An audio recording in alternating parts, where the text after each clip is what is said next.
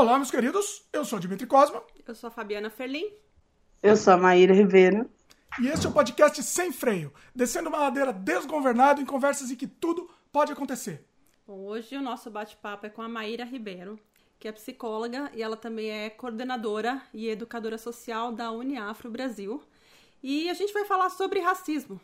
Né? A gente vai falar sobre esse tema que está em voga de novo na mídia por causa de vários fatos recentes que aconteceram tanto nos Estados Unidos quanto no Brasil. E a gente vai debater sobre racismo, racismo no Brasil, racismo no Canadá, onde a gente mora, e vamos conversar. Precisamos falar sobre esse assunto, né? Com certeza. Fundamental agora. Pois é.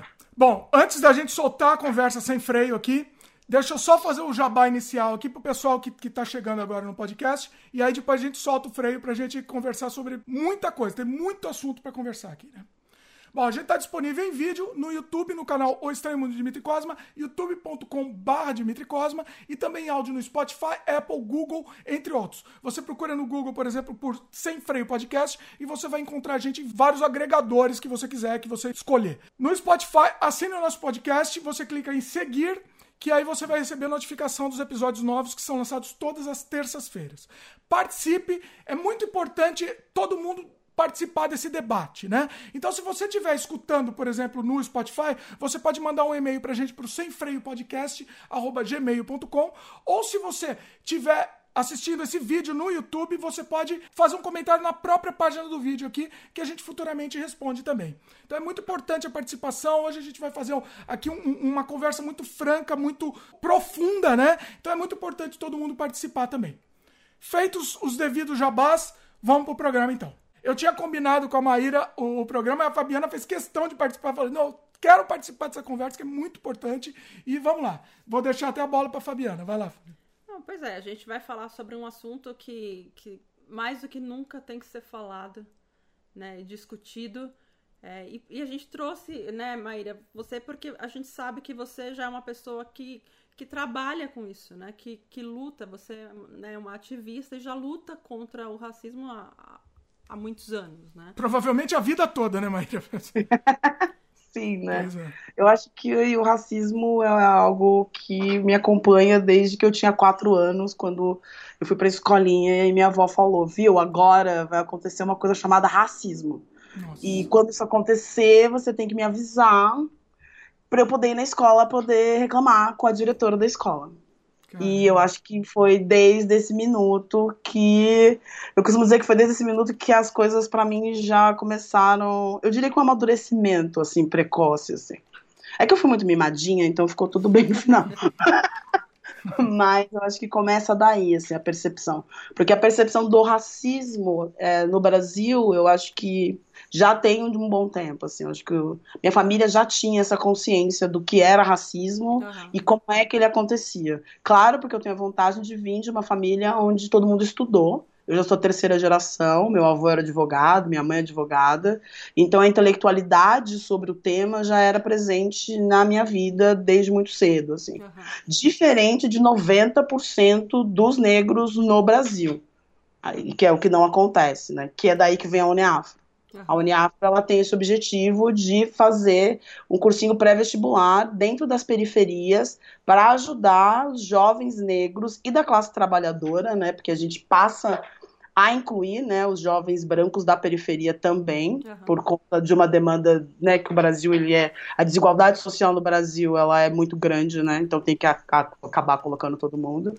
E a questão LGBT também. Uhum. E aí a Uniafro tem o objetivo de ser um cursinho pré-vestibular, se localiza em 32 periferias de São Paulo, Rio de Janeiro, BH.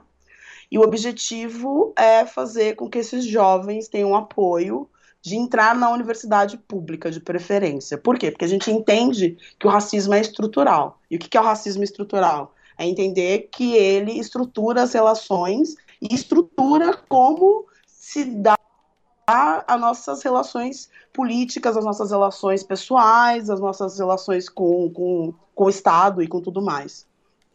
E aí a Uniafra, ela vem nessas, geralmente ela começou em Poá, né, com uma iniciativa de um grupo de pessoas de lá, e foi, foi se expandindo por toda, por toda, toda a periferia de São Paulo. Hoje são 32 núcleos. Eu sou coordenadora do núcleo que fica na Luz, o núcleo chama Luz Laura Vermont. Cada um dos núcleos tem o nome de alguma figura de representatividade, seja da comunidade ou seja da história dos negros. Então a gente tem um núcleo que chama Rosa Parques, a gente tem um núcleo que chama Marielle Franco, tem um núcleo que chama Mabel Assis, então são, até tem um núcleo que chama é, Preta ali. Preta, não, esqueci o nome dela, eu errei o nome dela, isso é péssimo. Negra ali. isso é péssimo, eu errei o nome dela. então, então são vários que vão que vão atendendo a demanda e a história desse bairro. O objetivo é basicamente a descolonização do pensamento, que é o quê? É você passar a não se entender e enxergar a sociedade brasileira como colônia. O problema que é o colonialismo. Colonialismo, racismo e machismo, eles são assim uns amiguinhos muito felizes que atrapalham a vida de, de todo Mas mundo. Mas eles né? nem existem, né? Nem existem. Só Imagina, tudo intriga da oposição. Pois é. E aí, o meu núcleo especificamente é um núcleo que trabalha, fica na, na luz, dentro da casa de oração do padre, da casa de oração do povo de rua, junto com o padre Júlio Lancelotti, acho que, que todo legal. mundo sabe quem é o Júlio Lancelotti. E a gente atende a população da, do território, no caso da luz. Então a uhum. gente atende a população trans, porque o nosso trabalho se inicia no programa Transcidadania, que é uma que é foi uma, um programa de, de, incentivo ao trabalho das, das pessoas trans em São Paulo, porque o processo migracional é muito grande. Há uma impossibilidade de vida LGBT fora de São Paulo. Não dá, então todos eles são mandados diretamente para cá, automaticamente vão para prostituição, automaticamente tem um programa chamado Transcidadania, que tem como objetivo educar e fazer com que essas meninas saiam da rua, da prostituição, para a educação formal, até a entrada na universidade. E, e aí foi o nosso funciona, Na verdade, as matérias que são, é, são as matérias regulares que são é, ministradas no cursinho, mas também com um foco né, no, no, entendimento ali do, do, do, do, próprio racismo, ou de como se colocar na sociedade, ou como enfrentar é, o tipo nosso, a nossa diferença é, o que a gente tem como objetivo é isso, é descolonizar o pensamento através da educação. Uhum. Porque a educação, ela é um método, é uma ferramenta de resistência utilizada pela comunidade negra há muito tempo. Então, por exemplo, a minha família entende que você que tinha que ser inteligente e estudar para vencer o racismo, porque não tem outra maneira. Não. A única coisa que você pode controlar é a sua mente e ter conhecimento para você poder entender essas nuances. Então, as aulas elas são totalmente desconstruídas. Uhum.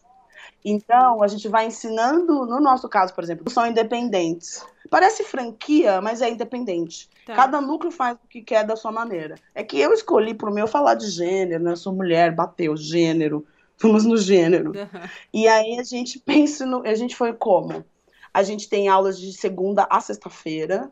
Todos os professores, eles são. Eles trabalham, a gente trabalha com representatividade. Então, o que, que é isso? O corpo que está ali dando aula tem como objetivo dar aquilo que ele sabe para aquelas outras pessoas. Então a gente tem professores brancos, sim. Tá. Muito bonitinhos, sim, mestrados, USP, PUC, porque são pessoas que têm privilégio e, portanto, na hora de você faz o quê? Uma redistribuição desse privilégio. Uhum. Através do quê? Networking, porque networking é uma coisa que a população que mora na periferia não tem.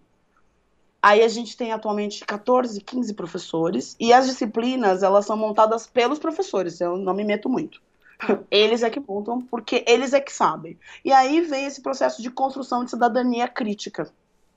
Porque até porque aqui no Brasil, como a escola não funcionou, então o que, que eu descubro, né, quando eu começo? Que a escola não funcionou, assim, mas não funcionou zero seja ela particular. A particular ainda funcionou um pouquinho, deu um pouco de instrução, mas uma instrução muito dirigida e controlada, né? Uhum. Por isso que a gente tem que trabalhar com a descolonização.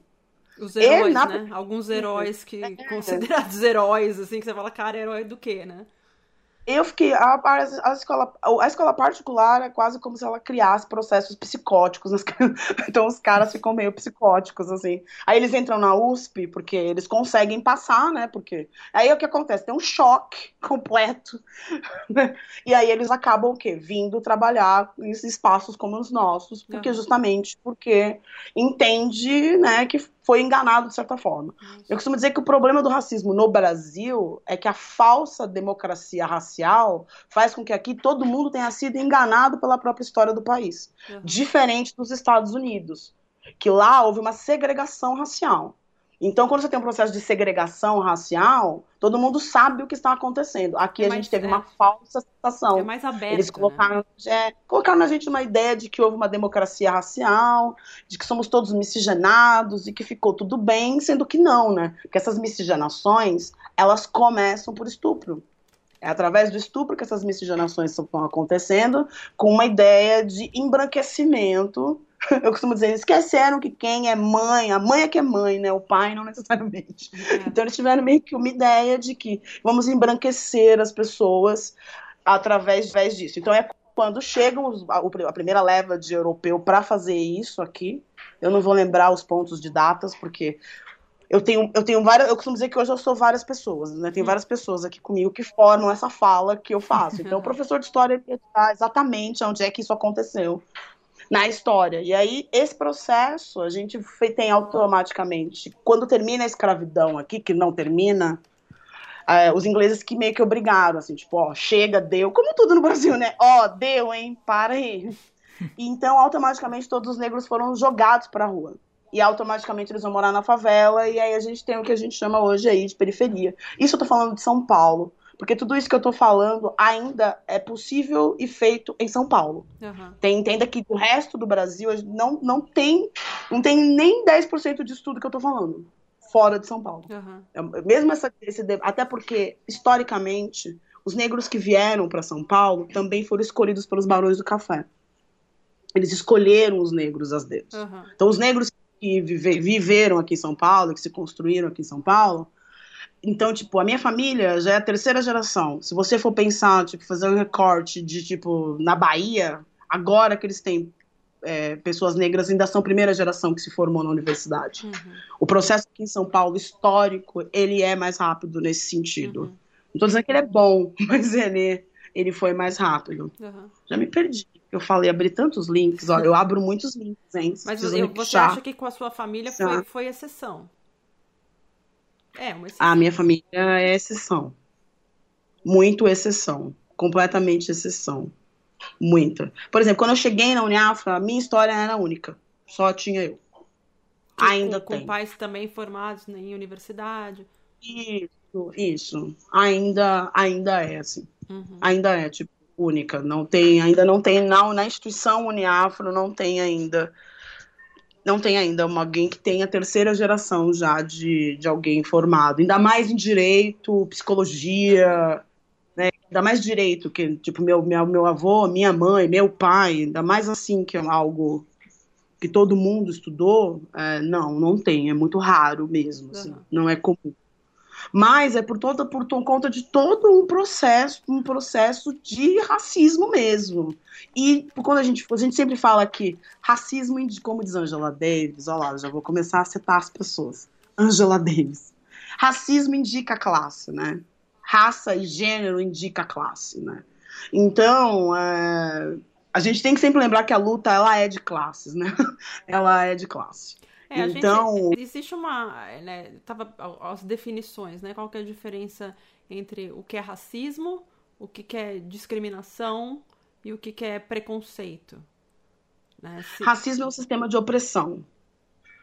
O racismo é baseado mesmo na, na, na, cor da pele ou em alguma característica física? Não, é, não, não. O racismo é um sistema de opressão. Ele não é sobre pessoalidades. É por isso que fica difícil de entender. Ele não é sobre cor de pele. Uhum. Ele virou sobre cor de pele porque foi criado o dispositivo raça para poder fazer controle de classe. Uhum. Que isso, o problema do racismo e da estrutura colonial, patriarcal, todos esses nomes, quando faz essa junção e ainda se tempera com o capitalismo, fez com que criasse um, um jogo, um jogo um jogo mesmo de disputa de poder, onde cada um ia pegando as suas pecinhas e aí, pum, temos aí o racismo. Por exemplo, os africanos, eles só entendem, só sabem o que é racismo quando eles chegam aqui. Porque racismo é uma coisa colonial, dessa maneira com a qual a gente está falando. ele é colonial. Mas não que ele não aconteça na África. Na África acontece do jeito que a gente já sabe. A gente sabe o que acontece na África. A gente sabe que a África é do jeito que ela é por racismo. Só que o africano, quando ele chega aqui, ele descobre aqui que ele é negro, por exemplo. Porque negro também foi algo que foi construído. Um Mas conceito. Você acha que, que, o racismo. Porque a África também foi, foi colonizada né, pela Inglaterra, França, Portugal, né, também fizeram colônias na África. Mas você acha que lá o, a ideia que eles têm de racismo é diferente do que o brasileiro? Eles não têm ideia. A colonização lá foi tão cruel e brutal que eles não têm ideia. Uhum. A colonização lá ainda acontece. Eles são todos, por exemplo, cristãos. Uhum. Eles são cristãos, é, cristãos protestantes lá. Então, quando eles chegam aqui, eles levam um susto, porque aqui ainda a gente tem negros emancipados, por exemplo, tipo eu tenho negros emancipados, uhum. que não, né, não caí nesse conto, entendeu? Mas lá não, eles não têm, eles estão, eles, é, essa coisa da colonização com o colonizador ainda em loco, lá dentro do espaço, é bem complexa, assim. O que a gente vê nos estudos, porque são muitos estudos, já estou na quarta, quinta é pós, né? Você não para, assim. Uhum. É que no final das contas, o africano, ele ainda tá lá se identificando com as tribos deles. Eles ainda não se entenderam como Estado-nação, que nem a gente. Uhum. A gente já se entende Estado-nação. A gente fala assim, ah, eu sou brasileiro. A gente, a gente ainda tem esse senso. Eles não, eles ainda estão ainda se sentindo lá, ainda a sua identidade, a identidade deles ainda está voltada para as tribos aonde eles viviam ainda. Uhum. É um pouco parecido com os indígenas aqui no Brasil. Tipo, eles não, não, não, eles não, não, não, eles não se convenceram com esse, com esse título Estado, nação, identidade nacional. Não, não. Uhum. Eles não realmente... existe uma, uma, uma unificação, né? Assim. Não existe uma identidade. E, de novo, né, faz uma, uma expressão muito comum, faz para inglês ver, né? Eu acho que essa expressão é uma expressão extremamente racista, porque ela vem disso, né? Da necessidade que aqui o Brasil a gente teve que performar para o inglês ver que a gente tinha acabado com a escravidão, e eu acho que ela perpetua muito até hoje entre os negros, é muito comum. Eu costumo dizer, tipo, às vezes fala assim pra mim, mas, meu, eu tenho um amigo negro e ele fala comigo. Eu não sou racista com ele. Eu falei, não. Eu até tá tenho amigo, né? Uhum. Ele, ele Cara, sabe que eu tá sendo é, é racista, é ele só não tá. Quando eu comecei a, a, perceber isso, né? Porque falar, ah, não, porque. Né, é lógico, é, acho que ninguém se considera racista, né, Maíra? Ninguém se considera, não, uhum. porque eu tenho amigos, porque, ah, até converso, até. Não, assim. deve ter gente que se considera. Sim, sim, mas. Mas tem, falando... a maioria acho que é velado, né? E aí, quando eu ouço, assim, né, de outras pessoas falando, ah, não, mas não tem, hoje em dia tem as mesmas oportunidades. Eu começo a lembrar de, de situações, entendeu? Né? Porque né, eu é, estudei em um colégio, né, que era, que era um colégio particular, e eu lembro claramente, assim, de, de sei lá, de, de, centenas ou até milhares, não sei, sei lá, mil, não sei quantos alunos tinham na escola. A gente conseguia contar nos dedos, os negros, tipo dois ou três. Né? Então, como é. falar que não existe segregação?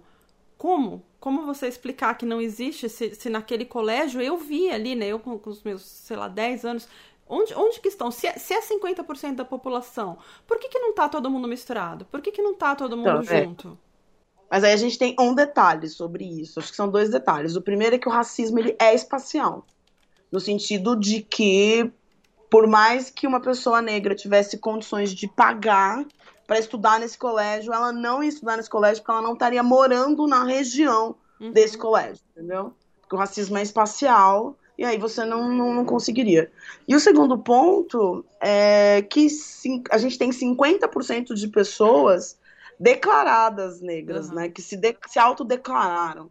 Só que a maioria antigamente, no censo do IBGE, você não falava que era negro, você falava uma série de palavras, né? Eu sou chocolate, eu sou pardo, pardo eu sou uma série de coisas. Uhum. Tinham expressões, inclusive, que você coletava de, de como que as pessoas se diziam, para não se dizer negras. As, então a gente tem, por exemplo, nesse momento, que, que no Uniafro, o que acontece, por exemplo? Muita gente se descobre negro no Uniafro. Uhum. Então não é que eles vão buscar o Uniafro por conta de chamar o Uniafro vão buscar a Uniafro, começa até as aulas e aí se descobre negra. Tem um livro muito bom, né, de uma amiga minha, Bianca Santana, que chama Quando Me Descobri Negra. Uhum. Ela se descobre negra, ela já tinha 30 anos, já tinha feito universidade, já tinha estudado em escolas particulares, e aí um belo dia ela percebe que os espaços em que ela ocupa, ela é colocada sempre como faxineira, sempre como algo em detrimento daquele espaço que é extremamente branco. Uhum. E ela é uma negra de pele clara.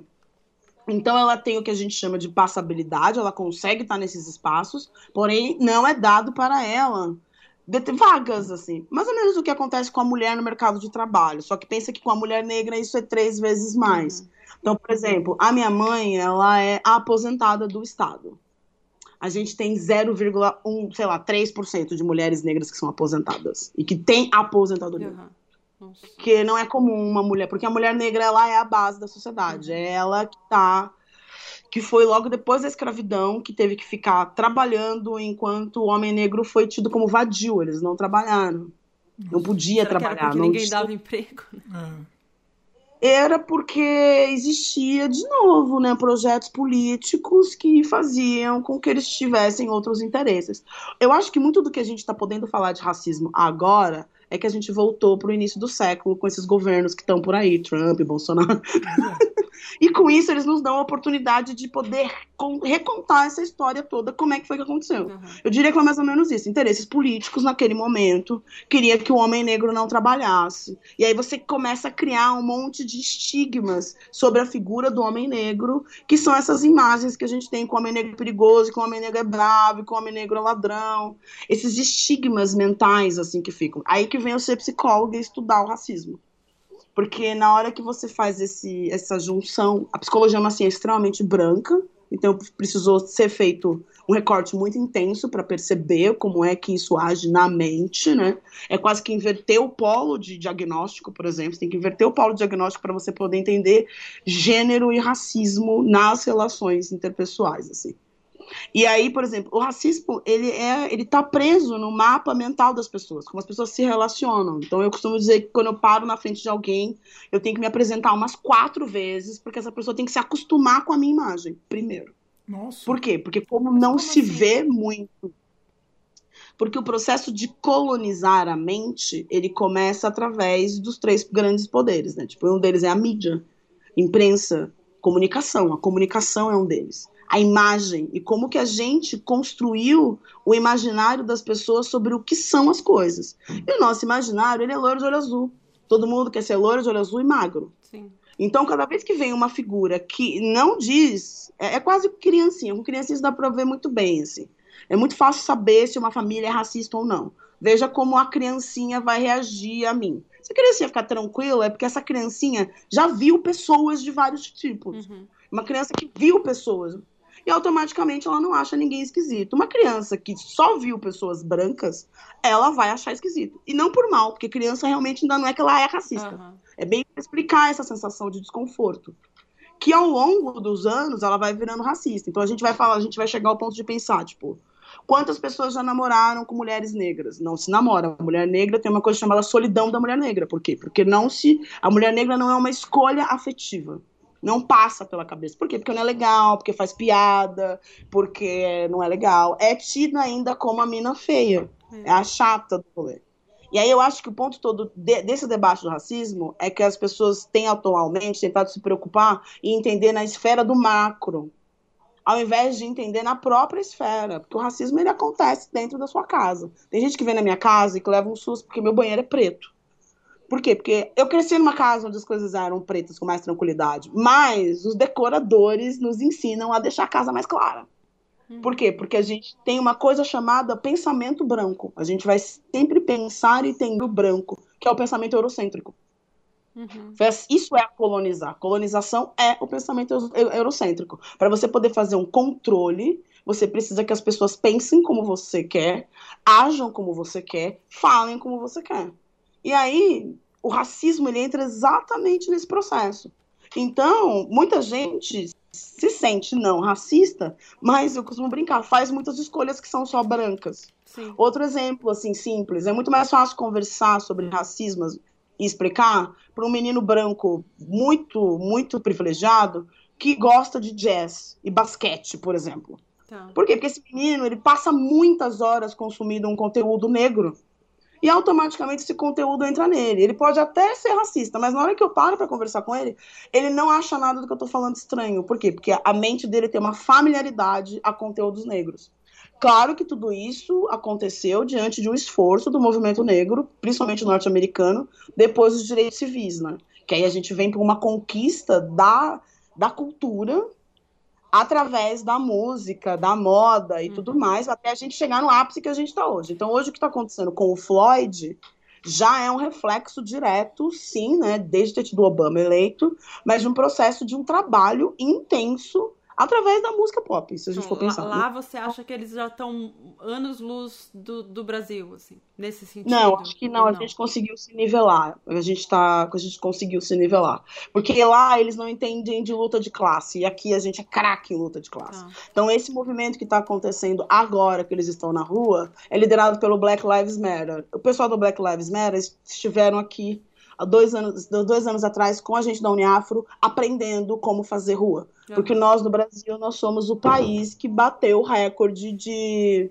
Em 2013, a gente faz uma, a, maior, a maior movimentação popular do mundo do, do, do, do século XXI, com o Passo Livre.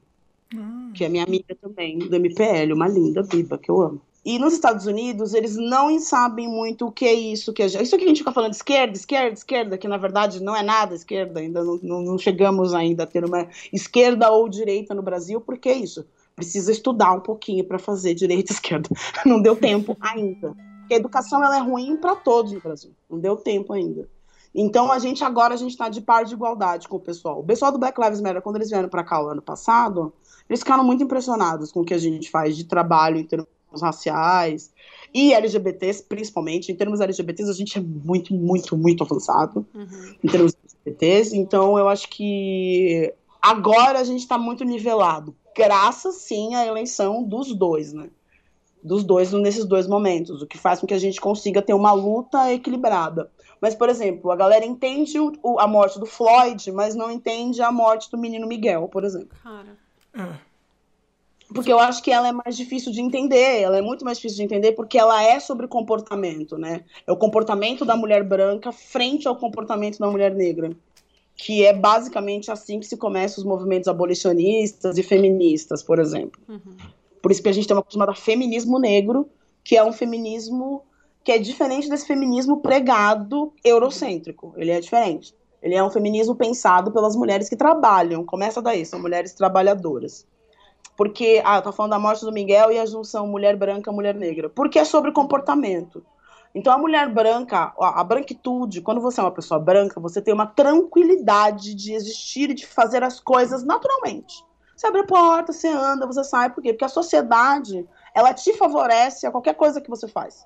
Quando você é uma pessoa negra, é o contrário. Você está tenso o tempo todo, porque você pode ser pego o tempo inteiro por alguma coisa. E a morte do Miguel, ela simboliza muito essa diferença, né? De que uma tá lá trabalhando, a outra é a que tá em casa, fazendo a unha, e que ela teve a displicência com o mundo de deixar uma criança aí no, naturalmente. E ela ainda não consegue entender o que foi que ela fez de errado. Ela, provavelmente ela ainda eu... não acha que fez nada de errado. Ela não acha. Só que se eu for pensar como psicóloga, uma das coisas que a gente mais ouve né, no consultório e no trabalho com as crianças é essa displicência vinda das crianças que estão em escola particular.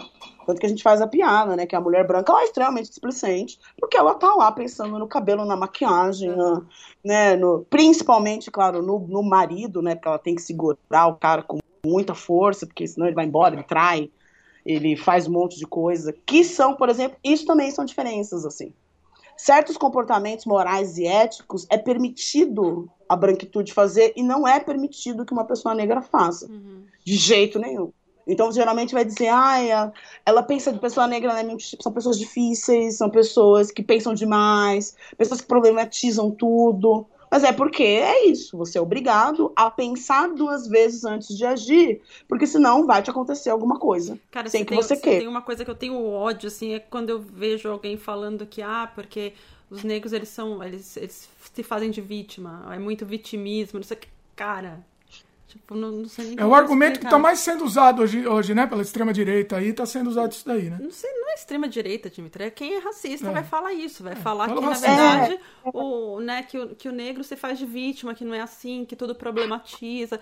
E, e aí eu, eu vi alguns exemplos, né? Alguns vídeos. Eu vi tanto uma palestra da, da Thaís Araújo, vi também um, um, alguns outros vídeos assim, de, de um casal é, interracial, em que o marido era negro, a esposa era branca, e aí eles deram um exemplo muito interessante. Os dois levantaram os, de, os dez dedos da mão, assim, o marido e a mulher. E aí é, é, faziam várias perguntas, né? Falou assim, ó, é, abaixe um dos dedos se você é, já é, foi olhado de, de, de, jeito torto numa loja achando que você poderia roubar. Aí o marido abaixava uma mão. Assim, é, abaixa um dedo se você se em algum momento se preocupou que você não podia usar uma blusa com capuz. Aí o marido abaixava. E a, e a moça não, assim, sabe? Então eram várias coisas, assim, eram umas perguntas que, na verdade, para os brancos, você às vezes nunca nem pensou nisso, né? Falou assim, ah, sei lá, é, correr, o negócio de correr, meu Deus, eu nunca pensei, assim, é, me diga se você já precisou falar pro teu filho de 10 anos para ele não sair correndo, ou, ou, ou, não ficar sem camisa, ou, ou desleixado e sair correndo. E assim, se é um menino branco, a mãe nunca se preocupou. Se o menino tá correndo, ele tá brincando. Mas uma mãe negra, talvez ela tenha que falar: olha, filho, não corre, porque se você correr, alguém pode pensar que você tá fazendo alguma coisa errada. E isso é, são coisas que nunca passam pela cabeça de uma mãe ou de um pai branco. E eram tantos exemplos, tantos assim, que me, me, fez pensar e falei, cara, eu, eu nunca pensei nisso. Não, e, a, e, a mãe negra tem que pensar nisso todos os dias quando está criando uma criança para ela sobreviver, porque se ela não der alguns conselhos ali para como a menina ou o menino negro, sei lá, se portarem ou se comportarem na frente de, da polícia ou na frente de outras pessoas brancas, que eles podem ser prejudicados, entendeu? E coisa que hum. nunca passou pela minha cabeça. E, e, e só quem vive, só quem passa. É, eu acho que um dos pontos é, é exatamente pensar como se dão as relações, assim. Uhum. Pensar como se dão essas relações e como que elas acontecem, porque é isso, a gente precisa criar novos, novos humanos, né? Uhum. E esses humanos não podem continuar sendo racistas, por exemplo. Porque eu acho que o, o tema do racismo, ele era uma coisa que está atrapalhando o nosso desenvolvimento, a nossa chegada, finalmente, ao, dois, ao século XXI, né? uhum. né? Porque a gente precisa sanar algumas coisas para poder dar o próximo passo, assim. E eu acredito que muitas das, muitos desses casos que estão acontecendo, porque tem uma coisa chamada genocídio da população negra. E aí, pensar em vitimismo, é, de novo, uma maneira muito simplista de poder nomear algo que é feito por estudiosos. Eu uhum. acho que é esse outro ponto de entender. Que racismo é algo teórico, pensado por intelectuais, desde 1900. É, é, é tipo.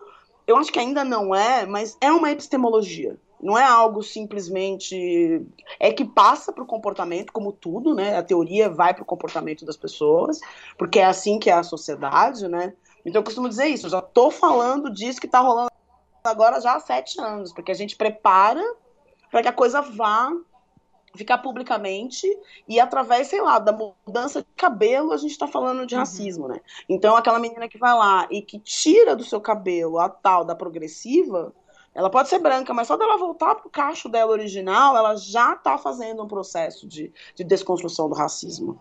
Eu ainda me preocupo mais com o machismo, porque o machismo, ele é o, ele é o combustível de uhum. tudo isso. É o machismo que, que põe combustível. E essa divisão de gênero, que a gente vive um apartheid de gênero, a gente não pode esquecer nunca que o apartheid de gênero continua. Mulheres fazem uma coisa, homens fazem outra. E isso é o que dá o subsídio para o racismo continuar existindo. Porque todas as parcerias evolucionárias que mulheres tentaram fazer, elas acabam não conseguindo fazer justamente porque existe um pacto de algum homem ali no meio atrapalhando em legislando em, em, causa própria, né? Como eu costumo dizer, poder é coisa de homem, mulher gosta de excelência, né? mulher tem uma outra maneira de pensar sobre essas coisas. E nesse momento, a gente entende, a gente tem dó do Floyd, mas a gente tem dificuldade de entender a dor da mãe do Miguel. Porque a gente vai sempre ali entender melhor Tipo, pô, o cara realmente, né, tadinho, ou alguma coisa, né? A empatia, ela é maior. Apesar do genocídio do homem negro ser muito maior, e as mães de meninos negros ter que se preocupar muito, porque a polícia ainda mata negro por protocolo. Protocolo aqui no Brasil também é o mesmo protocolo, até porque aqui da polícia é militar, o que é muito pior, né? Tipo, pior ainda, você tem uma polícia que é militar e que age da, da, forma como a polícia age aqui no Brasil. Aqui em São Paulo é, é absurdo, né? Apesar da gente ter né, as periferias todas controladas pelo crime organizado. Então a gente tem uma disputa territorial muito grande entre, entre né, essa polícia que mata e esse crime organizado que tira o filho dessa mãe para levar ele pro crime para poder continuar aí perpetuando, sabe Deus o quê. E é sempre por isso que eu penso no machismo, porque são todas práticas extremamente machistas de grupos de homens instrumentalizando as relações Sim. o tempo todo, toda hora.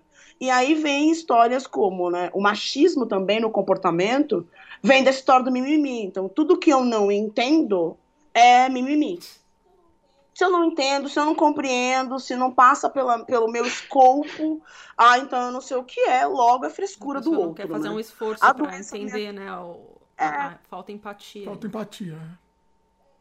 É, porque, e outra também, empatia também é algo que a gente deixou para as mulheres, né? Empatia, né? Empatia, afetividade. Nesse apartheid do gênero, a gente deixou várias questões de sensibilidade, de percepção da realidade para para as mulheres fazerem.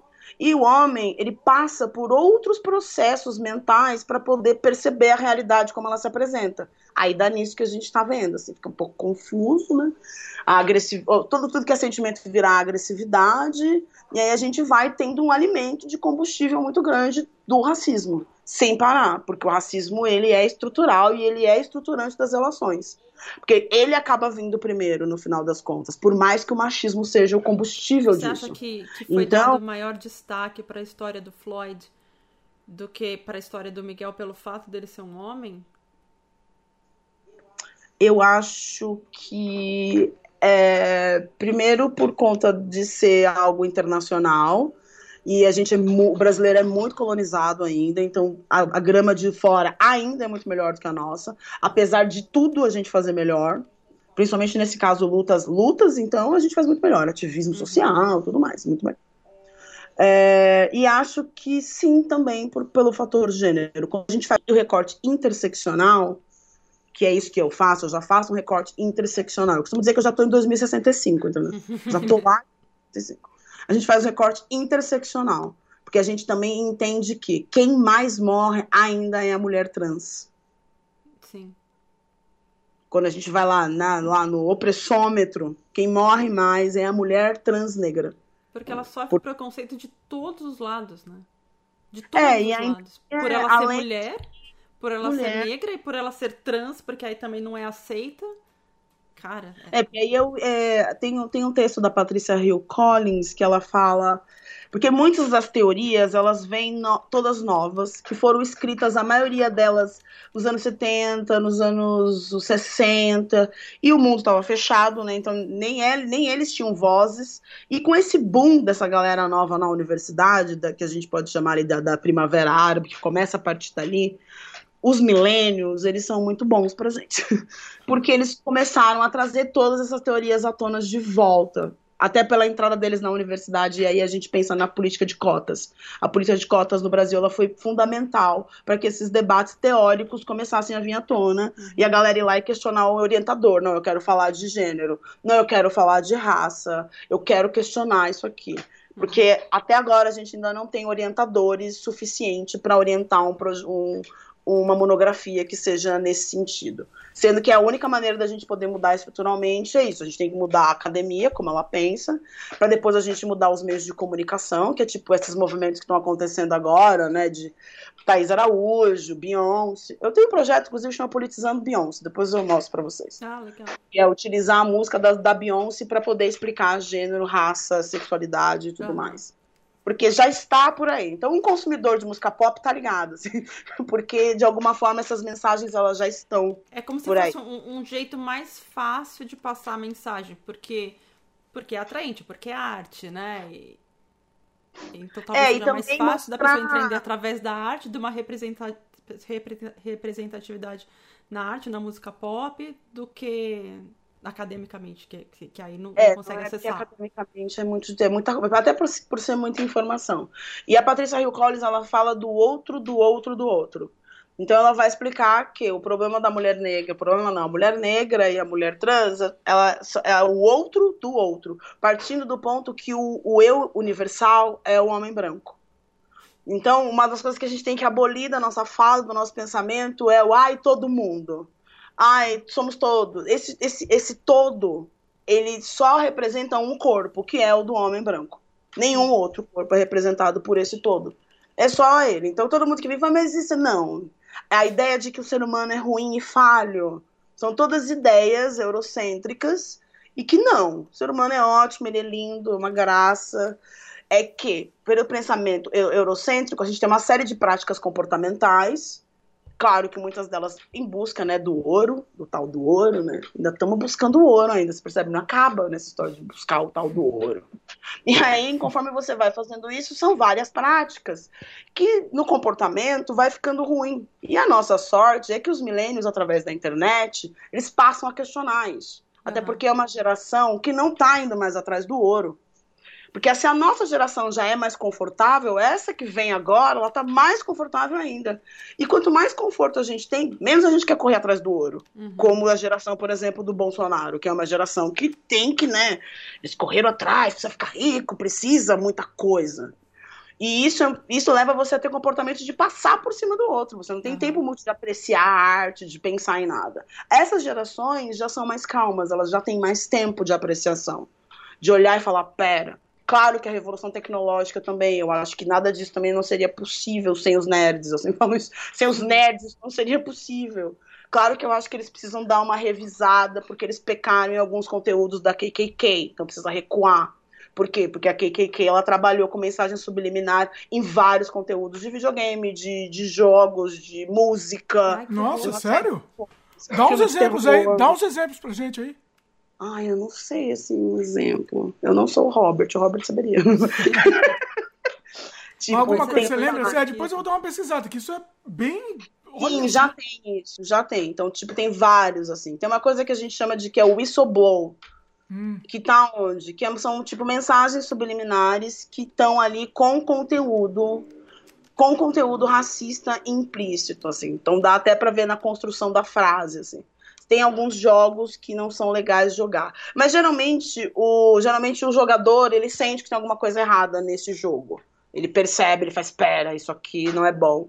Musicalmente, a gente mudou o cenário musical, porque os negros, eles passam a dominar o cenário musical, logo, então a gente tem pouquíssimas músicas hoje que representem algum tipo de conteúdo da, da KKK, porque realmente os negros compraram a música norte-americana, comprou tudo, né?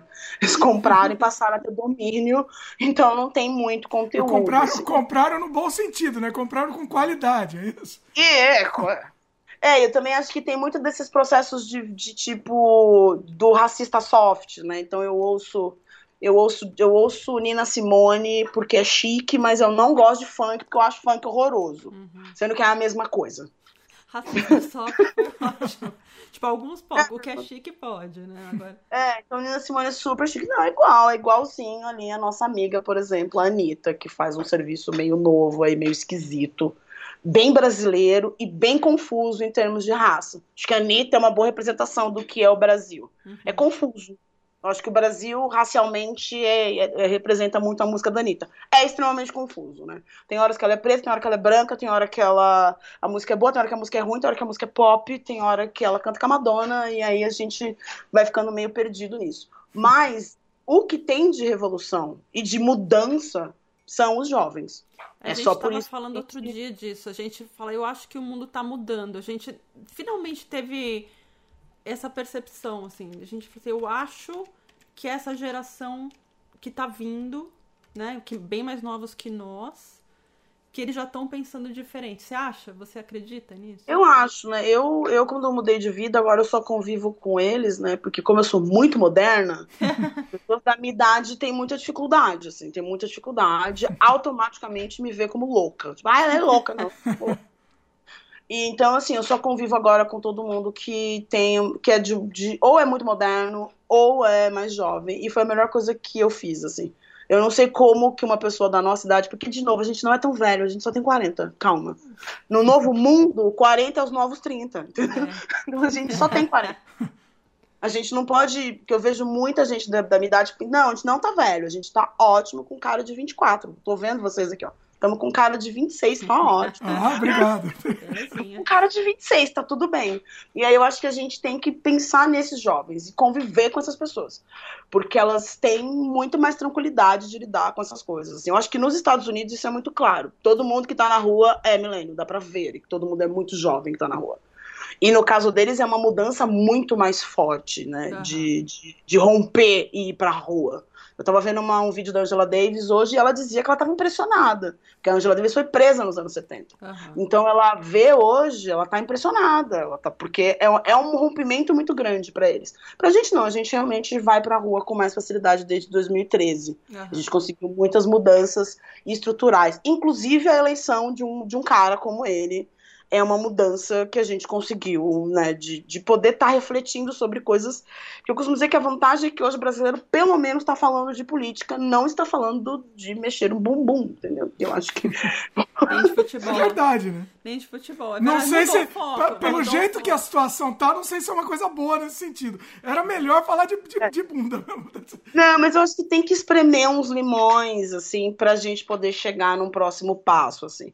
Eu vejo pelo, pelo lado da, da da, da, questão racial. A gente avançou muito, muito. Hoje é muito mais tranquilo para mim viver, assim. Hoje eu já posso até, quando abrir as fronteiras, eu já posso até ir viajar para fora. Que era uma coisa que as pessoas ficavam muito chocadas. Gente, eu não posso viajar para fora porque eu sou preta. As pessoas falam, como assim? Não, mas, mas não em que sentido? Não pode, tipo. Porque você é parada no, no. A minha mãe tinha muito medo também, devo dizer. Minha mãe sempre teve muito medo. É, porque você é parada no aeroporto, que nem eu fui já aqui internamente, já fui parado umas três vezes pra revista. Nossa. Só que antigamente era muito pior. Então, tipo, sabe aquela fase da adolescência, vão fazer intercâmbio? Uhum. Meu Deus do céu, assim, foi muito terrível, porque foi muito difícil a minha mãe explicar pro cara da Wizard que não dava, que eu podia, né? Eram os anos 90, tudo poderia acontecer, né? No... É, não, é porque o racismo, ele é muito. Ele tem muitas entranhas. Ele tem muitas entranhas. Muitas, assim. Por conta das de como ele, como ele estrutura as relações. E principalmente as instituições e organizações. Né? Agora, deixa eu te perguntar. É, a gente branco, como que a gente branco pode ajudar a causa de alguma forma, né? O, o, inclusive, assim, é, a gente estava fazendo um outro podcast falando sobre o tema. De repente a gente viu eram três brancos falando sobre o tema. Eu falei, não, a gente não tem. A gente não tem nem, nem é, é embasamento. embasamento. não tem, acho que não tem nem. É, como é que é a palavra? É, direito de falar, não tem, entendeu? É, como que a gente branco pode ajudar de alguma forma? Tô, todo mundo que é, que é branco que está assistindo, né? É, como que a gente quer ajudar, quer melhorar de alguma forma? Como que a gente pode fazer?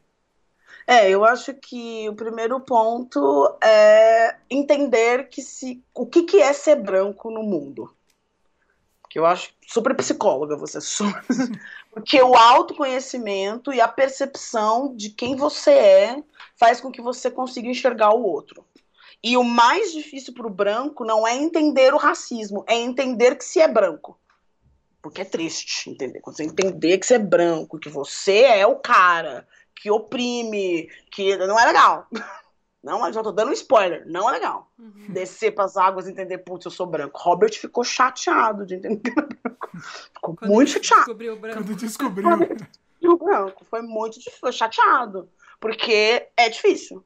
E aí, na hora que você entende que você é um, que você é um homem branco, mulher branca ainda é mais fácil, porque, querendo ou não, a mulher branca, na hora que ela entende a posição dela na sociedade, ela tem que só romper o pacto com a branquitude e ajudar as causas. E aí a gente tem o tal do movimento feminista e tudo mais, que são essas mulheres que entenderam que elas também são vítimas, por conta do gênero. Uhum. Então, geralmente, os grandes pactos na história foram feitos com as mulheres brancas. Foram as mulheres brancas que iniciavam alguma coisa, porque tem um lugar né, de entrada né, na branquitude e começa a fazer isso. Eu acho que esse é o primeiro passo, entender que é branco. O segundo passo é procurar ações efetivas. Seja doações para instituições, seja fazer que nesse pessoal que trabalha comigo faz, que é voluntário, porque na Uniaf tudo é voluntário. Todo mundo é voluntário. Seja ser, fazer aí esse trabalho de, de abrir mão do privilégio, você tem que abrir mão do seu privilégio, primeira coisa. E dar seu privilégio para uma outra pessoa. Acho que essa, essa Eu também é outra... é difícil a gente entender essa história do, do privilégio branco, né? Demora. Demora para você entender. Amiga, olha que você redor. Esse, que você não faz absolutamente. Você nem precisa fazer absolutamente nada. Você simplesmente nasceu daquele jeito e você vai ter privilégio nesse mundo de hoje por causa disso. É, eu acho que o ponto. Por isso que é muito difícil, né? Você entender que tudo que, te, tudo que você tem, você tem porque alguém não tem. Uhum. Você só tem tudo que você tem com a tranquilidade que você tem porque um pretinho tá morrendo. Por isso que é difícil. Eu sempre falava isso, tipo, quando eu vi me questionar, tipo, mas Maíra, você não vai fazer entrevista de trabalho, porque eu sempre fui essa, não vou, não faço, porque eu sempre ter tido consciência, né? Não vou, por quê? Porque eu não vou passar por racismo na entrevista de trabalho. Eu não vou fazer isso comigo. Por quê? Porque hoje o meu trabalho é desenvolvido no Uniafro, eu trabalho para preto. Uhum. e é isso. Acho que se fosse de outro jeito eu não faria. Porque eu acho que é entender que você, para você, você, o que você tem é em detrimento do outro. Então, o lugar que você tem é porque, né, se você é um homem branco, então, se você está trabalhando onde você trabalha, é porque uma mulher mais talentosa que você e um negro mais talentoso que você não está trabalhando. Uhum. E é isso. Por isso que, porque provavelmente tem uma pessoa que faria isso melhor do que você e você não, você até ganhou porque, porque sim, porque é mais fácil. É claro que se utilizar disso em favor é muito bom. Todo mundo, por exemplo, mesmo todo mundo que convive comigo, os homens brancos que convivem comigo, eles se usam disso o tempo todo. Então a gente tem essa parceria. Então eles entram com a cara, eu vou lá e depois e, e colonizo os espaços. Né? Enegreço o rolê, assim. Só que é difícil. Tipo, é difícil. Então, eles não podem mais ter amigos racistas. Então, o Robert, por exemplo, ele não pode mais ter. Não dava pra ter amigo racista. Uhum. É complicado pra ele. Não dá. Por quê? Porque não pode mais. Nem racista e nem homofóbico. Porque a homofobia e o racismo é a mesma coisa. Então, provavelmente, se uma pessoa é racista, ela é homofóbica. Uhum. E aí também não, também não tem esse convívio. Porque a minha vida ela é uma vida queer. O que, que é uma vida queer? É uma vida rompida. É uma vida rompida com tudo que é heteronormatividade uhum. e branquitude. Tipo, nada mais na minha vida envolve isso. Isso não significa que eu não conviva com pessoas brancas ou com pessoas héteros, não é isso. Isso significa que eu convivo com pessoas que têm um estilo de vida diferente dos padrões judaico-cristão, vamos por assim dizer. Pelo que eu estou entendendo, Maíra, você basicamente você simplesmente se recusa a ter que passar por isso. Então, se você acha que você vai passar por alguma situação de racismo, é melhor não conviver com aquela pessoa. Você não tem por que conviver com aquela pessoa, né? Basicamente uhum. é isso. Se é uma escolha tua, de amizade, de, de, de, convívio social, no trabalho, pra, pra quê, né? Sim, eu acho que. E, é, e esse ponto de emancipação é que é raro entre os negros. Uhum. Porque é aí que vem a tal da luta de classes. Eu consigo fazer isso porque eu cresci classe média estavelmente. Eu tenho amigos como vocês, por exemplo que é uma coisa que o racismo não permite. Então, uma coisa que eu notei quando eu cheguei no Uniafro é que as meninas não tinham amigos gays. Hum. E se você for pensar, é muito, né? Ter um amigo gay que você fala, que você dá risada. É uma coisa que é divertida e leve. Uhum. Então, a mulher negra da periferia não tem amigo gay. E tem muita homofobia que existe ali na periferia também. Que são formas e mecanismos de manter a pessoa presa naquela sensação ruim. O genocídio também acontece em fazer a pessoa ficar triste e não sair dali daquele espaço, de não querer mais. Então, os nossos alunos, a gente tem que. Eu levo eles no Tomiotaki, a gente leva eles para ocupar espaços, leva eles para andar no Jardim Europa. Por quê? A gente levou todos eles na Comic Con, nesses lugares todos. Por quê? Porque são espaços que eles não podem andar e ainda tem medo de ir, eles têm medo. Assim. Nossa, é, é, é, que é, é porque é difícil é pra gente entender. Pois é. É difícil. A gente fala, mas por que, que eles não podem, né? É livre, qualquer um pode, mas é tão mais complexo. Não, qualquer isso, um né? não pode. Como que, como assim, eu e chegava, o meu primo trabalhava no Omelete, ajudava a construir um negócio, e quando eu chegava na porta, eu tinha problema para entrar. Mas por quê? Qual, por não deixava entrar? Porque existe um protocolo, um protocolo. Pensa que as instituições têm um protocolo.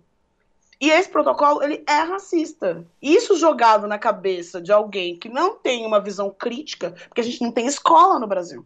Então, pensamento crítico aqui, a gente não tem. A gente tem agora, com a, a política de cotas, a gente tem 5% da população com graduação. É muito pouco. Então, são pessoas que não têm pensamento crítico. Você mete um protocolo. Eu fiz uma palestra no Shopping Pátio Genópolis, uhum. para os seguranças. E aí eu já fiquei brava, porque o segurança, ele é também uma vítima, ele também mora na periferia, ele também, né? Por que, que eu tenho que falar com ele, né? Aí fomos lá falar com eles, eu fui lá explicar, e aqueles seguranças extremamente racistas. Extremamente racistas. Até a hora que o chefe deles cedeu e falou: Olha, então, eu sou nordestino de terceira geração, estudei muito para estar tá aqui, não sei o quê. E até aquele momento, ele já estava, como eu costumo brincar, ele já estava travestido de homem branco, de olho azul, lindo, mas não, aquilo você vê que aqueles traços de um homem nordestino ele já tinha perdido em nome dessa branquitude para estar tá inserido dentro daquele contexto que é trabalhar no shopping. Hum. E aí eu dizia para ele, meu, mas o seu protocolo está racista. Ele falava, como? Porque não tem as palavras negras, não tem as palavras, mas o protocolo é racista. Porque, né, ainda mais aqui no Brasil, se a gente for pensar no direito brasileiro, eu não sou advogada, não posso ir além. O direito brasileiro, ele, por exemplo, ele usa palavras para driblar o tempo todo. Pensa isso num contexto racista, do que, como você consegue driblar isso num contexto racista. Então, os protocolos são racistas. Você segue, no imaginário. Não, eu só tô seguindo, não tô sendo racista, eu só tô seguindo o protocolo. É, não, é nem, não é nem minha culpa, né? Dá um exemplo aí disso. Dá um exemplo dessa. De não falar claramente, mas falar veladamente com esse, proto, esse protocolo racista aí. Hum, deixa eu ver, um exemplo assim. Ah, eu acho que. Eu não sei um exemplo assim. É ruim né, pedir exemplo assim na hora. é, eu, eu acho que, lembro. por exemplo, é o segurança ele, ele perguntou para mim o que eu falei assim, eu cresci numa casa de, com a cultura negra. Ele virou e falou assim, o que, que significa você viver crescendo numa casa de cultura negra? Aí eu respondi para ele, igual você crescendo numa casa de cultura italiana. O que, que você não entendeu? Entendeu? Hum. Isso, racista. Pensa que pensa que 90% dos homens, principalmente, se comunicam comigo assim. Até porque, como eu sou muito inteligente, mais inteligente do que eles, tenho mais estudos do que eles, é, então tudo que eu falo eles ouvem como ataque uhum. o tempo todo. Então, esse dia com segurança, geralmente eu vou sempre né, com o exército, eu nunca vou sozinho, porque é, são ataques, assim, é isso, ataque, assim, Mas, o, é, tempo essa, todo. essa conversa com segurança foi quando você estava indo ou ele estava participando Não, da, palestra. da, palestra. Não, teve a Uniafro, ela também é um movimento social. E o, o Shopping Pátio Genópolis te, teve uma denúncia de que eles estavam o quê? Batendo nas crianças de ruas que ficavam ali na porta. A população de Genópolis pediu que essas crianças fossem retiradas ali, sabe-se Deus por quê. A Uniafro recebe essas denúncias e vai até lá. Entendi. Então a gente foi até lá e negociou com o shopping. O Shopping Pátio Genópolis como eles são espertos, eles, o que, que eles propuseram? A gente vai fazer conscientização, então, com os seguranças. Tragam os profissionais de vocês aqui e a gente vai fazendo conscientização com os para os seguranças. Uhum. E aí a gente fez para os seguranças. Entendi. E aí eu fiz a parte, eu sempre faço a parte de gênero e, e, e gênero. Só que no final, como eu sou psicóloga, acaba virando um, um grupo de terapia mesmo, para todo mundo se expor, porque vai mais rápido. e o meu corpo o meu corpo, ele ataca muito. E eu acho que eu aprendi a instrumentalizar esse ataque para descolonizar a mente mais rápido. Uhum. Então, tipo, logo que eu comecei a palestra, ele um segurança virou e falou: "Ai, é, ai, nossa, mas é que negro é muito vitimista". Eu olhei para ele e falei: "Eu te pareço vítima? Eu instrumentalizo isso que está no imaginário de que essa negona é agressiva uhum. para que isso seja já para dar um sacode, porque tem hora que só no sacode. Uhum. Também percebi. Esses, esses últimos três anos dando palestra, porque foi, sei lá, para mais de cinco, sei lá quantas mil pessoas. Uhum. Eu tive todo, todo tipo de reação das pessoas frente a isso. Assim. E aí eu instrumentalizei isso e transformei isso num trabalho. Uhum. Esse tom, por exemplo, que eu tô falando com vocês, se eu estivesse falando com, com um homem classe dessa classe bolsonarista, ele já estaria muito bravo comigo. Porque esse é um tom muito que. Ah, ela tá se achando, uhum. ai. Não consegue ouvir, né? Não consegue. É, não. É, eu acho que não consegue. Por quê? Porque tá preso na própria cabeça, com um distúrbio de ansiedade. Eu costumo dizer que eles têm sorte que eu olho e vejo o fenômeno com um CID, que se eu não visse ia ser muito pior para eles. Porque é, é, um, é um transtorno de ansiedade. Eu sei que esse cara tem uma vida horrorosa, tanto que depois eu termino perguntando: tá vendo? Racismo também é espacial. Por mais que vocês não sejam negros, porque geralmente o negro que nunca ouviu isso, 15 minutos depois ele já entendeu o que eu falei. Ele entende. E eles viram parceiros comigo na palestra. Ele pode nunca ter ouvido, ele pode nunca ter tido, mas ele sentiu aquilo que eu falei.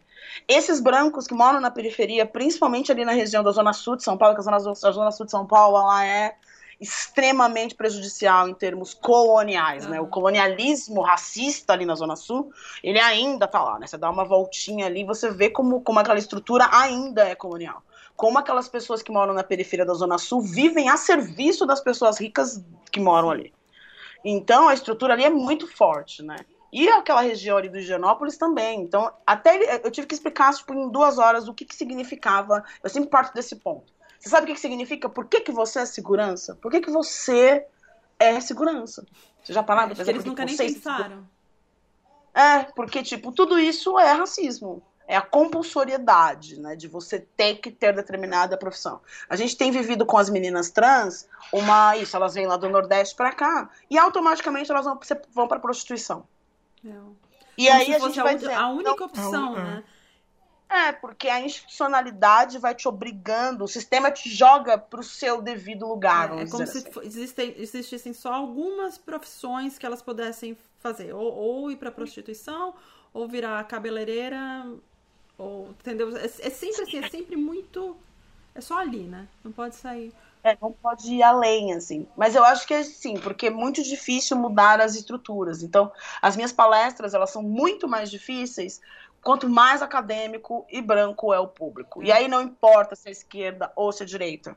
Por isso que eu falo, não adianta dizer, porque está sobre o comportamento ainda. Uhum. Então o cara de esquerda, ele pode ser progressista em alguns aspectos do pensamento dele, mas o machismo e o racismo ainda está nele, então ele vai ter dificuldade de ouvir, tanto quanto de direito. Agora, em cima disso, eu tenho uma pergunta até meio polêmica. Assim, você acha que todo branco tem pelo menos uma parte racista, assim, mesmo que seja meio inconsciente. Todo uhum. tem. Todo. Todo branco é racista. A gente é criado, assim. Que... E não é, é, é, a estrutura. A estrutura não é, é a família, né? Não é não só é da família, família, né? da sociedade. Né? É, e eu acho que a família branca que. O menino branco que. A família branca que não é racista é hippie. Entendeu? Sabe assim, o, o, extremo. Só se for uma pessoa rompida com a estrutura da sociedade como ela se apresenta. Entendeu? Então, vamos dizer, se o cara que é hippie e branco, ele, ele sabe até mais do que hoje racismo, porque lá nos anos 70 ele viveu, ele tá ligado, entendeu? E também quando vai ficando mais velho. O branco mais velho, muito vivido, esses homens que viveram, deram muitas voltas, eles também têm uma, mas aí eles também têm o pacto do silêncio, de não romper com a estrutura como ela se apresenta. Hum. Porque se comprometer a romper uma estrutura também é muito ruim. Mas sim, todo branco é racista, assim como todo homem é machista. Agora, deixa, deixa eu te perguntar uma coisa, Maíra. É, quando a gente mudou de país, né, quando a gente veio aqui para o Canadá, é, foi uma coisa engraçada, porque você fala né, que a pessoa se descobre negra, né? É, uhum. Então, assim, logo no primeiro ano, eu não posso dizer isso do Dimitri, porque o Dimitri tem olho azul. Mas eu tenho hum. cabelo preto, tenho olho preto e a pele mais escura que a dele.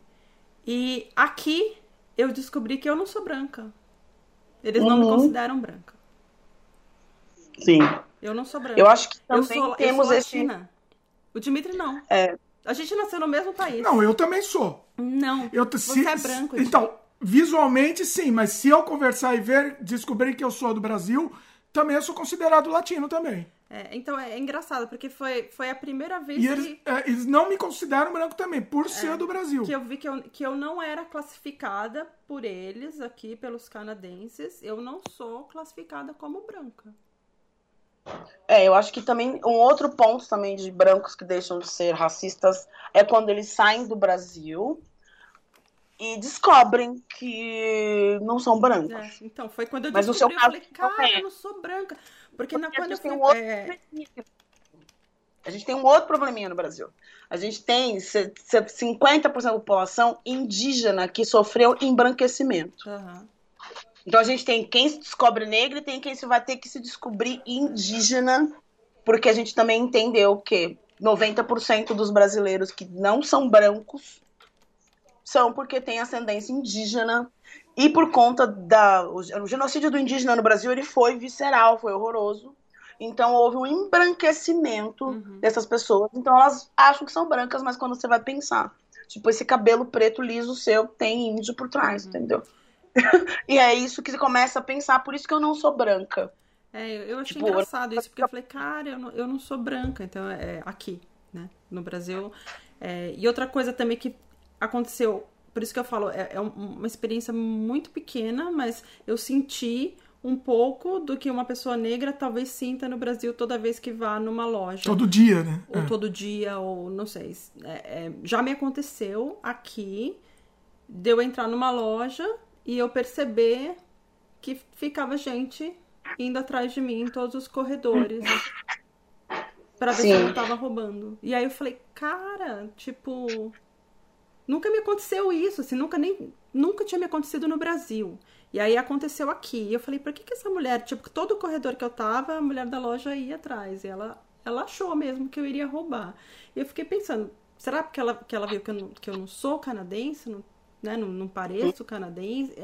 Até hoje eu não, não sei o que é. Eu acredito que tenha sido.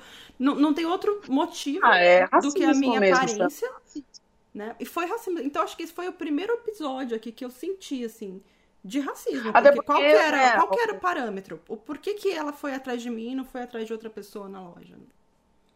É porque eu acho que eu acho que é isso que tá, né? A branquitude, ela, a branquitude como ela se constrói eurocêntrica, ela tem uma paranoia horrorosa. Hum. de, de ser o tempo inteiro vai vão me roubar, vão me tirar, né? Porque a colonização ela começa por uma escassez europeia. A gente nunca pode esquecer disso. Eles estavam em, com o corpo em escassez e foram buscar outra coisa. Então eles vivem o tempo inteiro uma paranoia de que alguém vai voltar e me tirar isso de volta. Uhum. E eu acho que é isso, que você sofreu é simples e claro, racismo, até porque você tá no Canadá, né? Uhum. No Canadá todo mundo é bem racista, bastante, bastante, bastante, assim, com muita força. Até porque eles não só são brancos, como eles só vêm em neve. Então, assim, é tudo muito branco. Eu costumo dizer, tipo, eu não posso pro Canadá, porque assim, eu vou virar uma mancha no meio do país e vai todo mundo me ver a quilômetros. Porque eu acho que pensar também nesses, nos espaços e territórios, a gente também não pensa muito como que são as nossas arquiteturas, porque a arquitetura também é machista e também é racista. Uhum. Os espaços, como as cidades são construídas. A nossa sorte no Brasil é ainda essa vantagem da gente ser bastante miscigenado mesmo e a gente ter essa mistura toda né, nas nossas na, nossa arquitetura, na praia, sol, mar, montanha, tudo junto ao mesmo tempo, o que também facilita a gente a gente viver um delírio menor de branquitude, uhum. se a gente for pensar assim delírio da branquitude aqui, ele, ele, é muito menor nesse sentido. Tem que ser, precisou vir um cara como né, o, o Bolsonaro. Apesar de que o Lula também não tinha pensado sobre raça. Ele, apesar de, de, todos os negros sempre ter. Porque também tem isso, negro tem que ficar, negro LGBT, a gente de alguma forma ainda tem que ficar mais à esquerda. Uhum. Por quê? Porque a direita foi toda tomada pela Ku Klux Klan. Quando eles limparem por lá, quem sabe? por enquanto não dá. Por enquanto não dá. Eu, eu por exemplo, não, não, não, não, não voto. Eu acho que ainda não é a hora. Eu ainda não acho que a estrutura ainda não é a hora, não é, não é a minha, não é nesse momento que eu preciso decidir politicamente, porque a estrutura ainda está muito racista e, e, muito machista e muito nociva, e não é a hora ainda. Eu ainda prefiro construir a luta para que a isso mude. A luta política é diferente, né? Mas você acha assim é, que não Mas você acha que não vale escolher o menos pior aí? nesse caso. Não, tem que escolher o menos pior. E por enquanto o menos pior tem que ser a esquerda mesmo. É, acaba, tem que ser acaba esquerda, atendendo, não. exatamente. Agora... Entendendo porque é quem acolhe. quem acolhe essas pautas. É. Né? É. Agora, você, a gente Agora... conta essa, essa, história, né? Que, que, que o branco brasileiro não se sente, não se sente, que, acha que é branco, né? Tem uma referência muito boa aí para quem não assistiu o filme Bacurau. Você assistiu esse filme? Que tem um diálogo Sim. incrível os, aqueles os paulistas os lá, lá, os assassinos paulistas, e foram falar com, com, os, com os americanos, com os estadunidenses lá. Ai, ai, lá, eles lá. Não, mas você não, como é que foi? Ah, ah você... eles tiraram muito, porque eles achavam que eles eram brancos. Não, mas você não é branco, né? Não, você não é branco. Não, eu sou branco, a gente é descendente de europeu, não sei o quê. E aí eles começaram, começaram a tirar o sarro, a tirar né? muito sarro, assim, pelo fato deles se acharem, se acharem brancos. brancos. Né? Hum. E aí depois acontece, não vamos dar spoiler. Não dá spoiler, mas, mas assistam, porque assim, é incrível, acho que representa falei, muito. Cara, é, é, isso mesmo. Né? Exatamente né? Quando isso. a gente vai para outro país que a gente vê isso, né? E eu tenho uma amiga que mora nos Estados Unidos há mais de 20 anos. E ela, assim, né, é, tem a pele branca, cabelo, o cabelo dela é, é, era castanho, mas ela pinta de loira. É uma branca loira. E ela fala, nunca que ela, que ela foi considerada branca nos Estados Unidos. Ela falou, eu sou latina, e, e, e não tem jeito, nunca ninguém vai me considerar branca. Ela falou, então, assim, a maioria dos meus amigos são negros ou são latinos, e assim, é, é, acaba sendo aquilo, né? Você não se mistura tanto, assim. Então é, é engraçado. É, eu, eu, eu acho que eu, eu, eu, eu, espero e trabalho para que o brasileiro descolonize a mente, para que a gente possa ser essa mistura de individualidades, que nem a Globo fez uma campanha, um milhão de cem, um, é, cem 100, 100 milhões de um. Hum. E eu acho que é isso que a gente é. Por isso que sim, eu concordo ainda com o Lula. Nós somos sim o país do futuro, sim, eu concordo com ele. É, a gente produz muita coisa muito boa aqui, muito boa. Só que a gente precisa ter essa noção de como que a gente, o que, que é até geneticamente essa mistura que a gente tem dentro da gente, assim e utilizar as potencialidades disso, entendeu? Uhum. Porque a gente não tem como, de novo, todo mundo no Brasil foi enganado, seja o branco, seja o índio, seja o negro, é mentira o que te foi contado. E você precisa ir buscar uma verdade, uma verdade que seja que já tem gente dizendo, inclusive os próprios colonizadores, né? Já estão dizendo, ó, oh, foi isso que a gente fez mesmo, desculpa aí, foi mal, eles já estão dizendo. É. Né? Principalmente essas campanhas todas que estão acontecendo agora. Né? Aqui existe uma é uma campanha, né, do, do, do, governo canadense. Como é que chama, Jay? Eu escrevi aqui. Não é conciliação. Reconciliação, é reconciliation. É uma, uma campanha, não é bem uma campanha, é como se fosse um pedido de desculpas do governo canadense aos povos indígenas, aos, aos First Nations, que eles chamam aqui, que são as primeiras nações. Então, realmente houve um, um pedido de desculpas oficial né, do governo falando, olha, realmente a gente causou um genocídio aqui, tipo, a gente matou milhares e milhares de, de First Nation, nós como europeus que chegamos aqui e assassinamos todos vocês por várias gerações, e isso, assim, aconteceu assim, até um, uma história muito recente, entendeu? Existiam as escolas, eh, eles chamam aqui de escolas residentes. Então, o que que acontecia? É, as crianças indígenas elas eram retiradas das famílias assim numa idade muito nova acho que com sete anos eles tiravam simplesmente tiravam as crianças e colocavam em escolas e internatos para que as crianças perdessem a cultura de, de First Nation, né, que é, que é das primeiras nações, a, a cultura indígena. Então, eles não podiam mais falar o idioma, não podiam mais cantar as músicas, é, não podiam, né, nada, não podia falar na língua deles e eles queriam aculturar. Só que assim, quando você pensa nisso, você fala, ah, isso aconteceu em 1800 e tanto. Não, a última escola, o último internato para crianças indígenas aqui fechou nos anos 80. Entendeu? Então isso assim, assim acabou com a vida tem gente sofrendo disso até hoje. A maior parte da população é, de First Nations hoje tem problemas com psicó é, é, é psicológicos e problemas com alcoolismo, por causa disso, por, por terem vindo de uma família que foi forçadamente né, desestruturada, porque eles tiravam as crianças, colocavam numa escola, não podia ter contato, não podia nem visitar os pais, os avós, porque eles queriam que acabasse com a cultura. E aconteceu muito suicídio nas escolas, muita gente se matou, pais que se mataram porque tiveram as crianças retiradas. Então essa é uma história assim, de terror, é de terror e que não se fala. Ninguém fala disso. Ninguém sabe que isso aconteceu no Canadá. E é horrível. É. É, horrível. E agora tem essa tal é dessa reconciliação, é como se fosse, não, é, estão pedindo perdão, olha, desculpa, é assim, pelo menos admitindo o que foi feito e tentando consertar ou reparar, mas, cara, dá para reparar, dá, dá para consertar?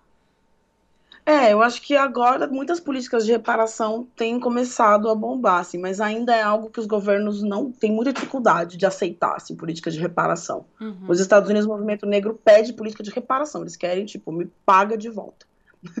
tipo, me paga de volta. Tipo, não vou aceitar outra coisa que não seja pagar de volta, assim. Uhum. Porque existem, existem coisas que você que te impedem de fazer, assim. Então você não consegue comprar terra, você não consegue, por mais que, eu acho que o, o número de negros bilionários aumentou muito nos Estados Unidos. Uhum. E eles têm uma declamação, muitas reclamações de não conseguir comprar terra, de não conseguir fazer uma série de coisas. Então eles pedem políticas de, políticas de reparação, assim. Não consegue, porque o pacto da branquitude é um pacto, né? É um pacto. Então, tipo, não, não vende para ele, não, vende para esse aqui. Nossa, eu tava, eu tava lendo uma reportagem sobre isso, né? Aconteceu nos Estados Unidos também. É, algumas áreas dos Estados Unidos, eles simplesmente não vendiam nenhuma propriedade para negros ali.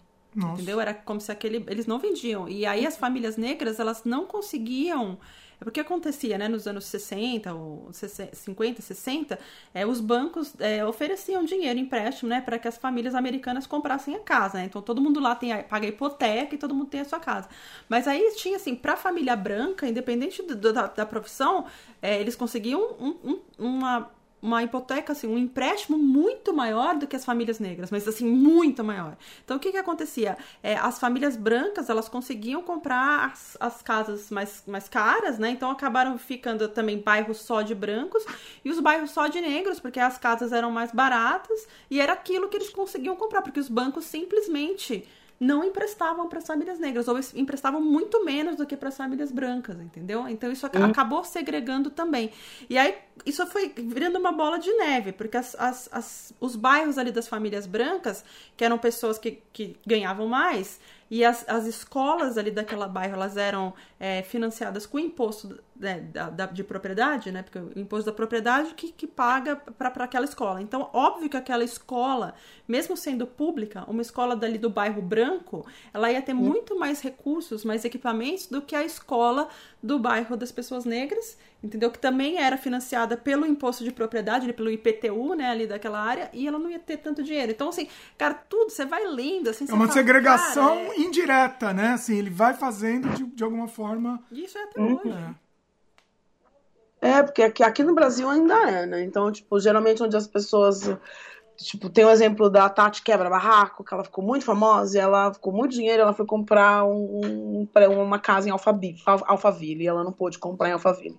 Por mais que Alphaville também já seja também uma maneira de, dos novos dos ricos paulistas não deixar o novo rico morar no Jardim Europa, então eles constroem Alphaville. Hoje, por aqui que vocês estão 10 anos fora, tem muitos agora esses condomínios que são condomínios de pseudo-luxo, né? Que é dessa classe média que subiu junto com a classe C. Uhum. E aí eles compram mais aí que tá. Não, não são. Ah, não é a mansão do Jardim Europa. É uma, mans, é uma casa grande. Porque aqui o racismo ele, ele vai indo, assim, ele não para de acontecer, assim. Mesmo o fenômeno Bolsonaro, ele é um fenômeno da Barra da Tijuca. A Barra da Tijuca também, né? Porque o Rio de Janeiro é a colônia, a colônia mais colônia do Brasil, né? Rio de Janeiro é muito complicado. Então você vai no Rio de Janeiro, no Rio de Janeiro é, um, é onde eu sou obrigada a ser muito preto. No Rio de Janeiro não tem como você não ser preto no Rio de Janeiro. E paulista, né? Eu tenho lente preta, né? Porque, por exemplo, se eu for pro Rio de Janeiro e sento na praia de Ipanema, só vai ter eu preta sentada na praia de Ipanema, porque os outros negros estão trabalhando na praia. Ah. E eles nem o sentem. Entendeu? Porque o Rio de Janeiro é muito colonial. E ao mesmo tempo, os pretos agradecem. Assim. Eu fiquei muito brava. Falei, meu, como eles são subservientes, não fica tão bravos comigo, fica, vamos ficar de boa. E lá no, no Rio de Janeiro, esses brancos que foram enriquecendo, eles foram, foram construindo o que é a tal da Barra da Tijuca. E aí a gente tem né, as milícias que saem disso, porque o miliciano nada mais é do que esse branco que enriquece na favela. E aí ele vai, se transforma em miliciano, né? Ao invés de ser traficante, ele vira miliciano que é também um reflexo direto do racismo. E aí a gente tem né, o cara que ele consegue ser eleito através dessas milícias.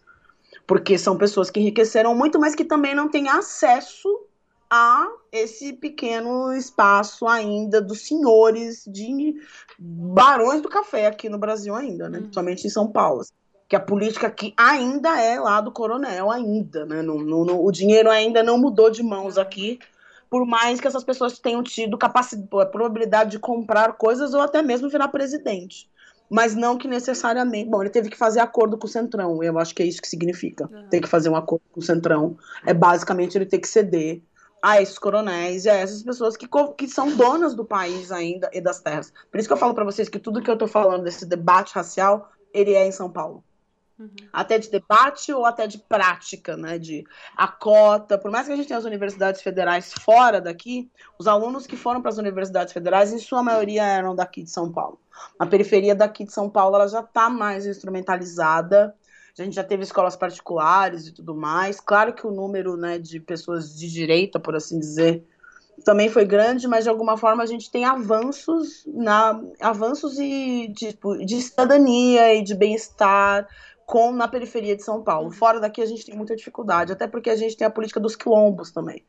Os quilombos também aqui no Brasil é uma coisa que é muito complexa, né? Tem o CONAC, né, que é que é essa organização que organiza os quilombos, os quilombos aqui no Brasil. E a vida de um quilombola, ela é muito nova em termos raciais aqui no Brasil, né? Porque agora que a gente está lembrando que existem esses outros negros que ainda são quilombolas, que ainda vivem nos quilombos, de, algum, de uma forma muito clara ainda. É um quilombo que está lá. Eu fui no, no, no Maranhão, e é muito interessante você entender que o Brasil ainda tem o quilombo. O quilombo ele ainda está lá. Uhum. Assim como as, como as nações indígenas também.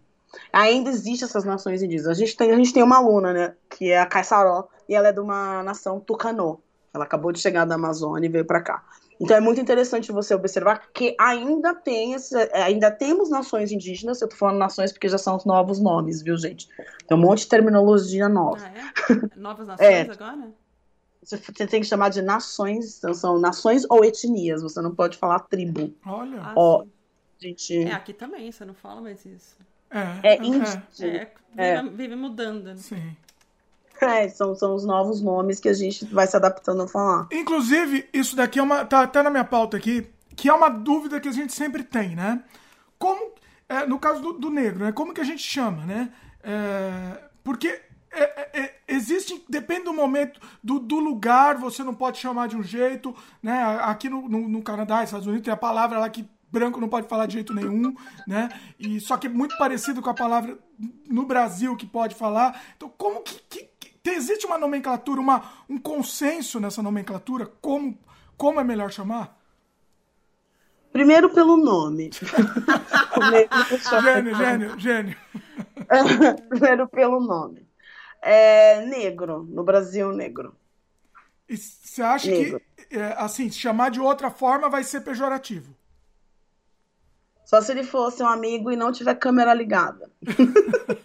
não, porque, por exemplo, não, porque, por exemplo, eu já vi, outro, eu já vi um debate sobre isso. Tem gente que defende, defende que chama, em vez de chamar de negro, chama de preto.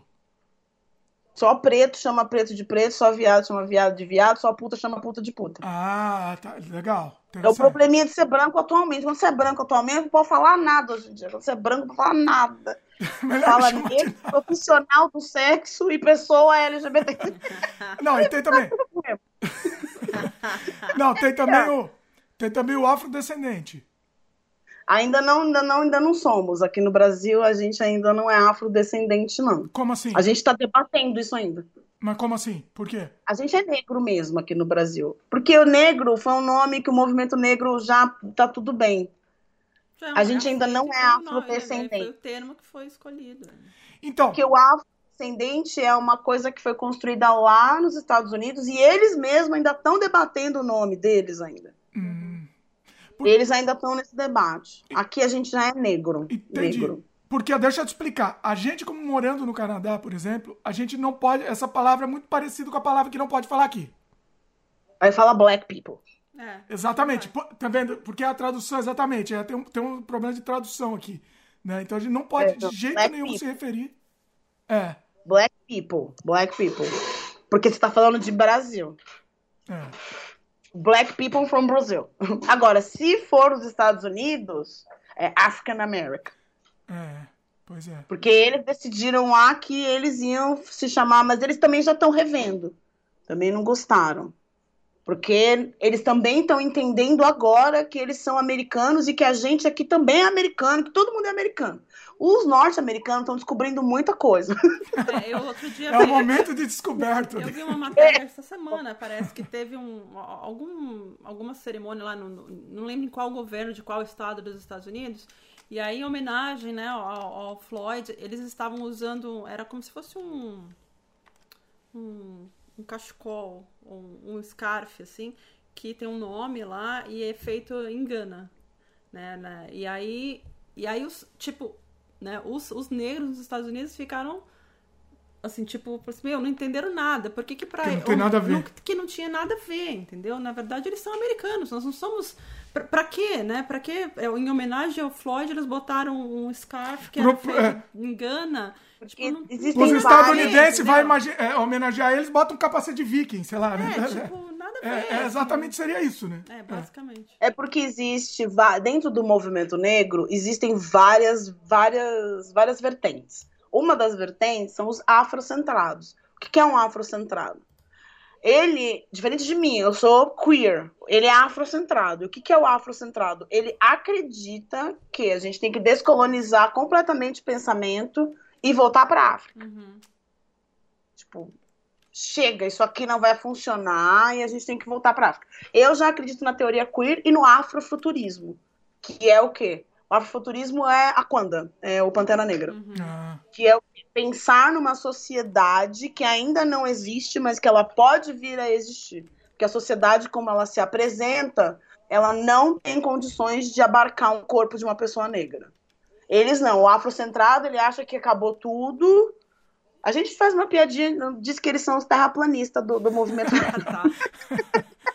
Eles querem Porque voltar, eles quer que todo quer mundo... Voltar, é como se fosse uma volta ao passado, mas não dá, na verdade. Não, tipo, todo mundo, todo mundo volta pra lá. Não é que volta, é pra ser o que era.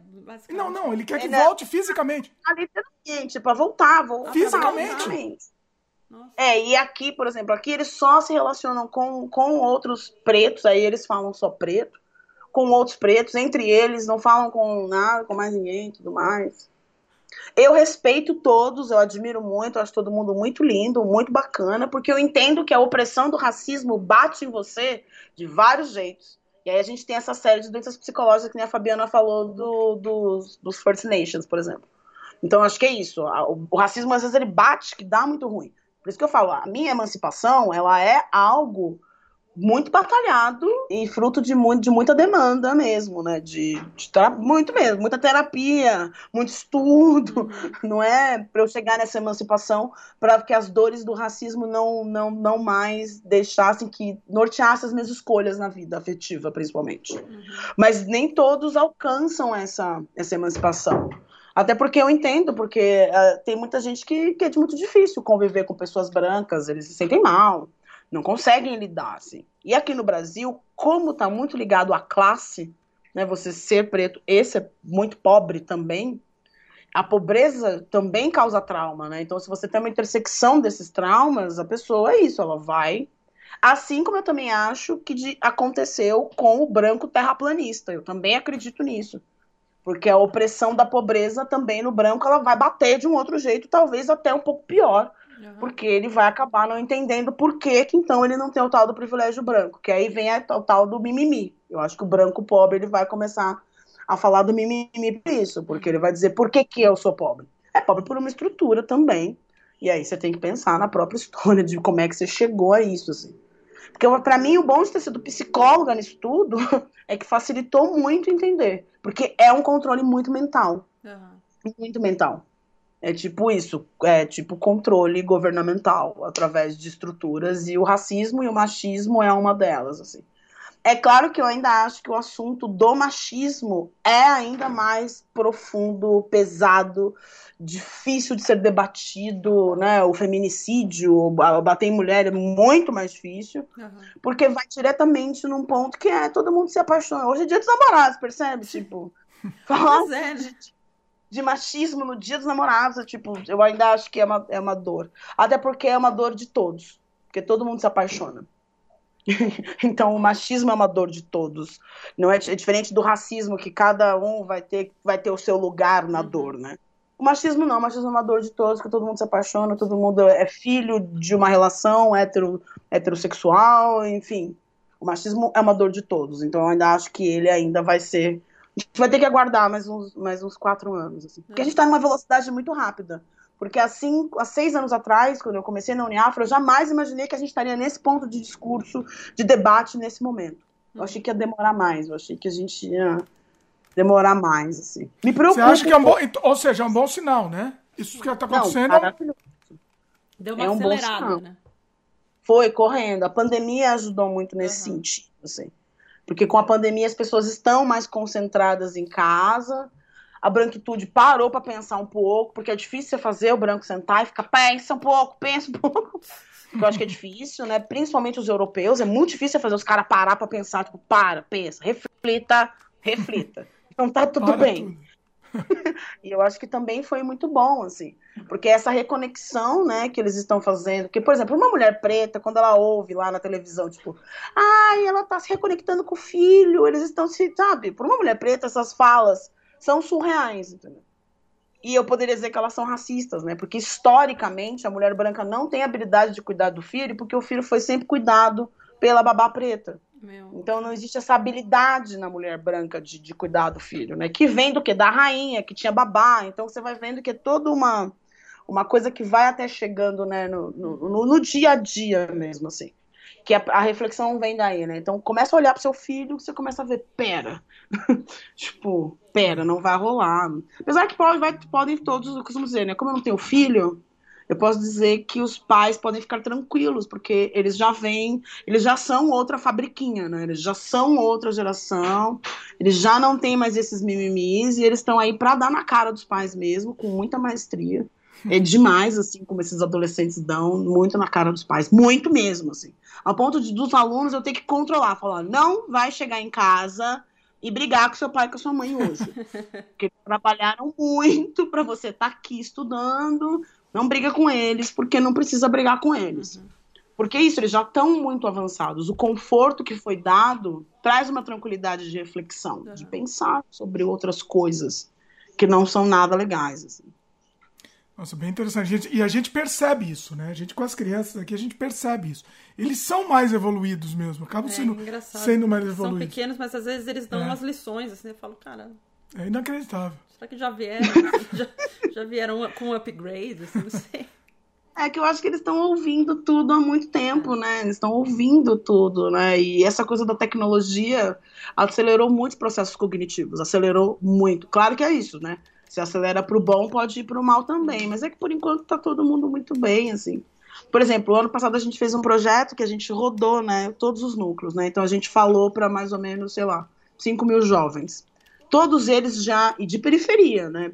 Todos eles já entendem teoria queer. Eles já não têm mais um, um problema com essa coisa da sexualidade, assim. Muito pelo contrário, né? Todo mundo já estava debatendo, ah, eu posso ficar com todo mundo? Era esse o debate. Pode, tipo, as meninas já estão já dizendo, eu não quero ser mãe, e aí? E aí que tá tudo bem, tá tudo bem você não querer ser mãe. Ah, eu acho que eu sou bissexual. Ah, tá tudo bem também. Só que é isso, eles só precisavam de alguém que disse que tá tudo bem. Uhum. E são jovens de periferia que já têm essa noção muito clara, né, de que certas coisas não fazem sentido mesmo. E essa performance sexual, ela mostra muito, né? E ao mesmo tempo não é que estão já perdendo a virgindade, muito pelo contrário, porque por não querer ter filho, elas estão demorando mais para poder para poder transar, até porque elas não suportam os moleques atualmente, elas não têm assim. Eu olho para elas às vezes eu falo, meu, que legal se a gente tivesse tido essa força aos 18, porque elas têm força, elas xingam os moleques mesmo. Machista, não vai fazer, elas não param de falar. Então, com isso, você tem uma diminuição também no que a gente vai pensar nessa gravidez adolescência, porque elas Caramba, não estão muito afim. É mais uma consciência mesmo. É, tipo, não, isso aí que você faz não é legal e eu não vou te apoiar, assim. E são meninas muito fortes uhum. nesse sentido, muito fortes. É claro que a gente tem o um problema da igreja, do crescimento da igreja, dessas igrejas desevangélicas, eu vou dizer assim, é. que eu não vou nem dizer que elas são evangélicas, elas, nas periferias tem várias que, que ainda fazem um trabalho muito ruim, né, nesse sentido de prender a menina, fazer com que ela tenha que casar, muitos casos de estupro, alguma coisa nesse sentido. Mas, de certa forma, eu também, por eu saber disso, é porque elas estão tendo até coragem de denunciar, que era uma coisa que antes também não, não se tinha denúncia, assim. Não, nem a denúncia chegava a ser feita, assim. E é tipo, a gente tem também a política de drogas, que é outra coisa que a gente faz, né? Que é um trabalho. Aí, nesse momento a gente está fazendo ação na Cracolândia, nesse momento. Uhum. A gente está entregando cesta básica, porque a gente está fazendo uma campanha. Então a gente está entregando cesta básica e suprindo algumas necessidades de todos, de todos aqueles que estão que estão conectados com a Uniafro de alguma forma. Então tem uma campanha, depois eu quero passar para vocês, para ver se vocês dão uma divulgada. Sim, com é, certeza. É, Todos os contatos também vão estar aqui também na, na descrição, mas agora, daqui a pouco você fala mais ainda. Agora, mas... por causa da pandemia, tá, tá paralisado as aulas, eu digo. É, o que a gente está tentando fazer é a EAD. Tá. Então, o que, que a gente está tentando fazer? Então, agora a gente acabou de fazer uma campanha para poder distribuir chip para os alunos. Por quê? Porque na periferia não tem, eles não têm, eles têm celular. Uhum. Mas não tem um chip que consiga, não tem, né? Conexão, né? Consiga conexão. conexão, não tem nada. Então eles não estão conseguindo acompanhar. Então tá tendo que fazer esses primeiros, esses reparos ainda. Então a pandemia também tá, tá pro, pro, propiciando fazer esse tipo de reparo. Porque a EAD aqui não vai funcionar. Então os alunos estão tendo aula, mas não estão tendo aula. O que a gente está fazendo é isso, está tendo que entregar a cesta básica, porque são pessoas que moram com 20, 30 pessoas em casa, assim. Então, elas precisam disso porque é esse, é, é, é, esse jovem que chega na Uniafro que é o diferente, né? Que é o que quer estudar, uhum. que é o que quer vencer. É esse menino que vai, né? Que fala, mãe, eu quero estudar. É o estu... Geralmente é o estudioso da e família. Imagina, é numa situação que é, é muito delicada, né? Porque provavelmente ele já é um menino diferente, que é o que vai querer estudar e seguir, e, e é fácil perder, né? Ainda mais que a gente hum. sabe o que, que acontece né? nas comunidades, se, se for ali eh, angariado por outro, por, pelos, outro pelo lado, outro lado é. né? É Sim, porque o tempo todo, a gente, o, o tempo inteiro a gente luta contra isso, para ver para que eles não sejam. Eu sempre costumo dizer que a gente tem que ser mais legal. Trazer pro lado oferecer do bem, né? Tipo, vamos trazer essa criançada né, que, né, que tá com gana de estudar é, pro lado do bem, né? Hum. E sendo mais legal, é. né? Foi o que você falou. Não adianta você ser o lado bem chato, né? Você não, tem que ser tem mais ser legal. legal né? Tem que ser legal, tem que ser legal. Por isso, sempre essas práticas. Os professores são legais com eles. Uhum principalmente com os meninos, porque a gente tem, claro, poucos meninos, muitas meninas e poucos meninos, porque os meninos eles né, se perdem muito mais fácil e acabam saindo. Então, para os meninos a gente tem que dar mil atividades diferentes, levar para passear, conversar muito com os professores, né? Eu deixo todo mundo pode se pegar, evidentemente, namorem sim, só não pode realmente engravidar mesmo, porque eu, eu sou, como eu vou no feminismo, que eu já ensino elas, eu já aviso que não precisa que não é a hora, né? A gente explica a gravidez na adolescência como isso, assim, como uma maneira de se desprender do caminho que eu acho que eu não vou dar conta. Então eu acho que eu não vou dar conta disso, eu vou fazer algo que me é mais confortável, que é o que namorar, e aí eu acabo engravidando, e aí eu vou o quê? Alimentando o sistema. E não pode mais. Então, como eles estão aprendendo já que isso faz parte, né, desse genocídio da população negra, né? Parte disso também faz parte, né? Essa coisa da mulher negra ter que engravidar na adolescência compulsoriamente, que é a gravidez compulsória. Assim como o menino tem a, o crime como compulsoriedade, a menina tem a gravidez como compulsoriedade. De não ter a liberdade de poder fazer o que quer. E aí, por isso, e eu sou muito representatividade para elas nesse sentido, porque eu faço só o que eu quero o tempo todo. É um e nesse sentido, para elas é, é muito bom. Você falou de, de mostrar, né? Eu tenho que, que, que realmente fazer o que eu prego, né? E para que elas te tenham como um exemplo, né? Sim, porque senão, porque são poucas representatividades de uma, de uma mulher que é livre, que faz realmente o que quer, no, e que não cai nesses engodos que são. E não é que não é para ter família, claro que é, mas que seja no seu tempo, com a sua escolha, com quem você quer, depois que você já realizou seus sonhos, que o filho venha por amor, que você tenha tempo para fazer isso e cultivar. Como eu falo, tenta brincar de menina branca entendeu? Vai com calma, não precisa sair correndo e se apaixonar pelo primeiro menino e, e achar que você tem que ficar com ele, porque agora é hora de estudar. Uhum. Então tem que focar muito no estudar, porque o estudar também é um movimento muito novo, porque aqui no Brasil estudar não é legal, as pessoas dizem que é bobagem, então tem todo, todo um entorno dizendo que, ah, para que, que você está fazendo isso? Esse pessoal desse curso está te enganando. Esse ano, inclusive, a gente teve muitos pais que apareceram, que não era uma coisa comum, geralmente Geralmente as crianças vêm sozinhas, por elas mesmas. Nesse ano, muitos pais vieram. Vieram assim. levar. Olha, só legal. legal. Mas é um, é um projeto incrível mesmo, hein? Se você puder passar os contatos para quem tiver interessado, quem quiser. Eu não sei quantas, quantos jovens que vocês têm em cada núcleo. Você tem... Atualmente a gente está com 1.600. Olha só. Qual que é o site? O ano passado. Vai estar tá na descrição também, mas fala o site aqui pro pessoal também, no, quem está ouvindo. É, Uniafro pra quem Brasil. quiser trabalhar como voluntário também, como também, é que faz para é. procurar, né? Porque quanto mais comunidades É só entrar no site, né? uniafrobrasil.org. Uniafrobrasil, uniafrobrasil tudo junto, ponto .org. É. Um E, Uneafro. Uneafrobrasil.org. Ponto .org. Ponto .br. Ponto .org, ponto .br. E para quem quiser Mas também ser voluntário. É. Também, é só entrar no site, se inscrever, que aí a gente vai chamando para ser voluntário. Não sei, esse ano acho que não, porque esse tá ano. Difícil. Mas esse ano a gente tem a campanha, que eu acho que é uma coisa que dá para ajudar, a campanha é muito boa. Eu passo para vocês também o dado da campanha. Doem, doem, que a gente precisa de. Precisa dos. Agora acho que a gente vai ter que pedir celular, porque a gente, a gente conseguiu dinheiro para os chips mas acho que a gente vai precisar do celular. A gente precisa continuar doando cesta básica, porque todos, 90% deles, a família vive de trabalho informal, então não vai ganhar os auxílios e esse monte de coisa que o governo inventou por aqui. Então a gente vai ter que continuar fazendo assistência. Esse ano a gente está com muitos patrocinadores que estão ajudando, né? Muitas fundações, é, supermercado e várias coisas que estão ajudando também. E aí eu acho que é bom, depois eu passo o link para vocês, pra você encaixar em algum lugar. Vai ficar tudo na descrição. vai ficar tudo na descrição é, aqui nos links. Maíra, deixa eu entrar um, um outro assunto aqui.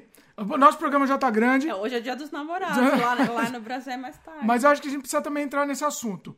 O que, que você acha dessa, dessa retro. Como que eu vou te chamar? É, essa coisa de querer. É, é, assim, não é mudar o passado, mas mudar. É, por exemplo, vou, vou, dar um exemplo para ficar mais fácil, então. Por exemplo, há pouco tempo tá uma polêmica aqui do filme O Vento Levou. O pessoal tirou das plataformas digitais porque o filme tinha uma, uma descrição é, é uma, uma, descrição racista, assim, não é? E hum. não, eu estendo isso daí, não só o vento levou, né? Tem, tem uma questão do Monteiro Lobato, por exemplo, né?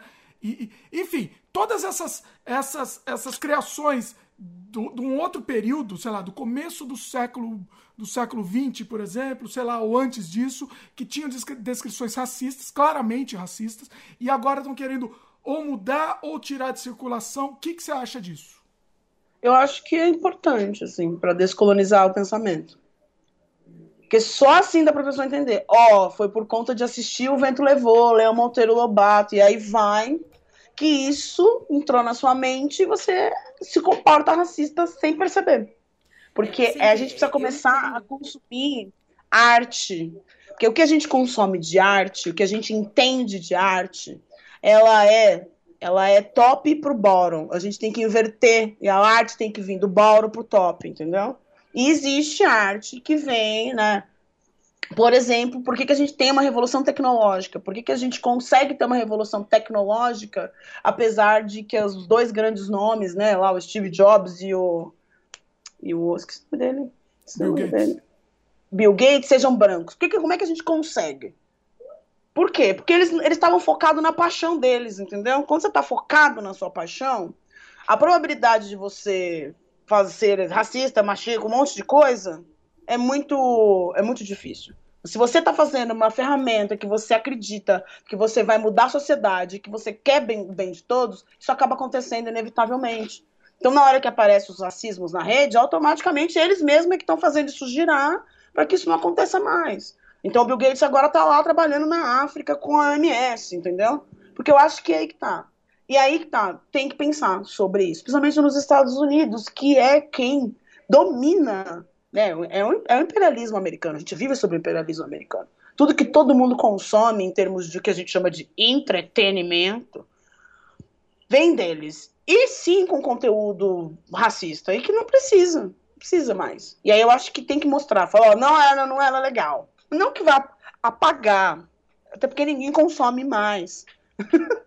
Você não vai conseguir convencer um jovem de hoje a consumir o evento levou, ele vai achar mais graça. Você não vai conseguir. Eles já inventaram uma nova maneira de, de entretenimento. Já tem meme hoje em dia. Sim. O filme de terror já é o Corra. Não é mais aquele filme de terror onde alguém muito mal vai acabar com você. Entendeu? Nossa, já... corra, tem, temos, que, temos que recomendar aqui, né? Mas é uma, é uma obra-prima. É sensacional. Uhum.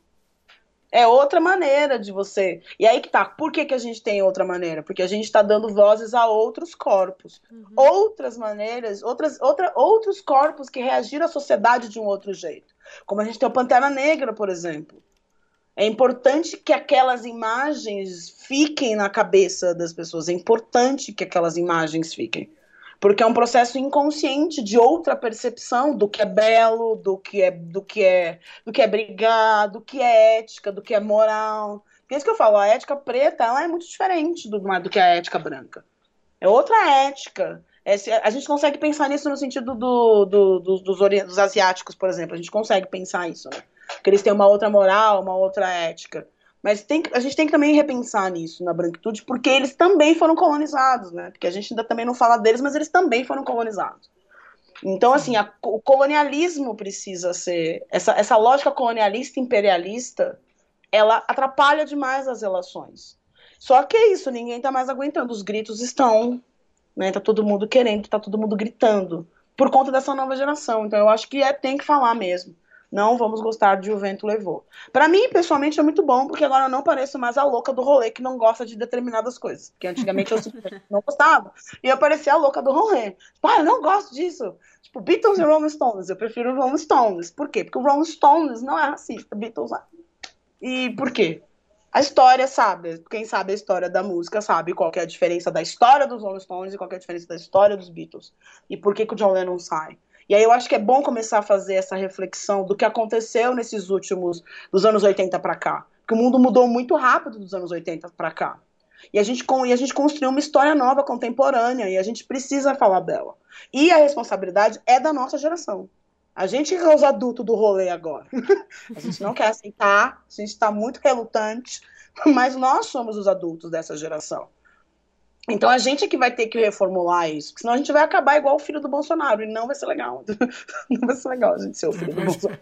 Isso, isso, é, isso é uma praga, né? É uma praga. Não vai ser legal. E aí eu acho que se a gente também começa a entender que a gente é uma geração nova, que teve a oportunidade de viver diferente, de construir nossos casamentos diferentes, a gente fazer muitas coisas, já a nossa geração. Quem tem hoje de, de 30 anos, e aí eu acho que começar a pensar por aí, olha quanto toda quanta coisa a gente fez de diferente. E aí eu acho que as coisas vão se acertando em termos de tudo, racial, gênero, porque eu não acho que essas pautas vão parar de serem faladas pelos próximos cinco anos, assim. Até porque a gente tem uma coisa chamada Tratado de Durban, que tem como objetivo é, a ONU se reuniu lá com uma galera lá em Genebra no início do governo do Fernando Henrique, foi mais ou menos em 98, onde vários governos fizeram um acordo de que eles iam diminuir a discriminação racial até 2025. Hum. Foi um tratado. Por isso que tudo isso está acontecendo, também não é do nada. Porque nada é do nada. Não é nada é por acaso, né? É, né? Tipo, ai, a gente quis fazer.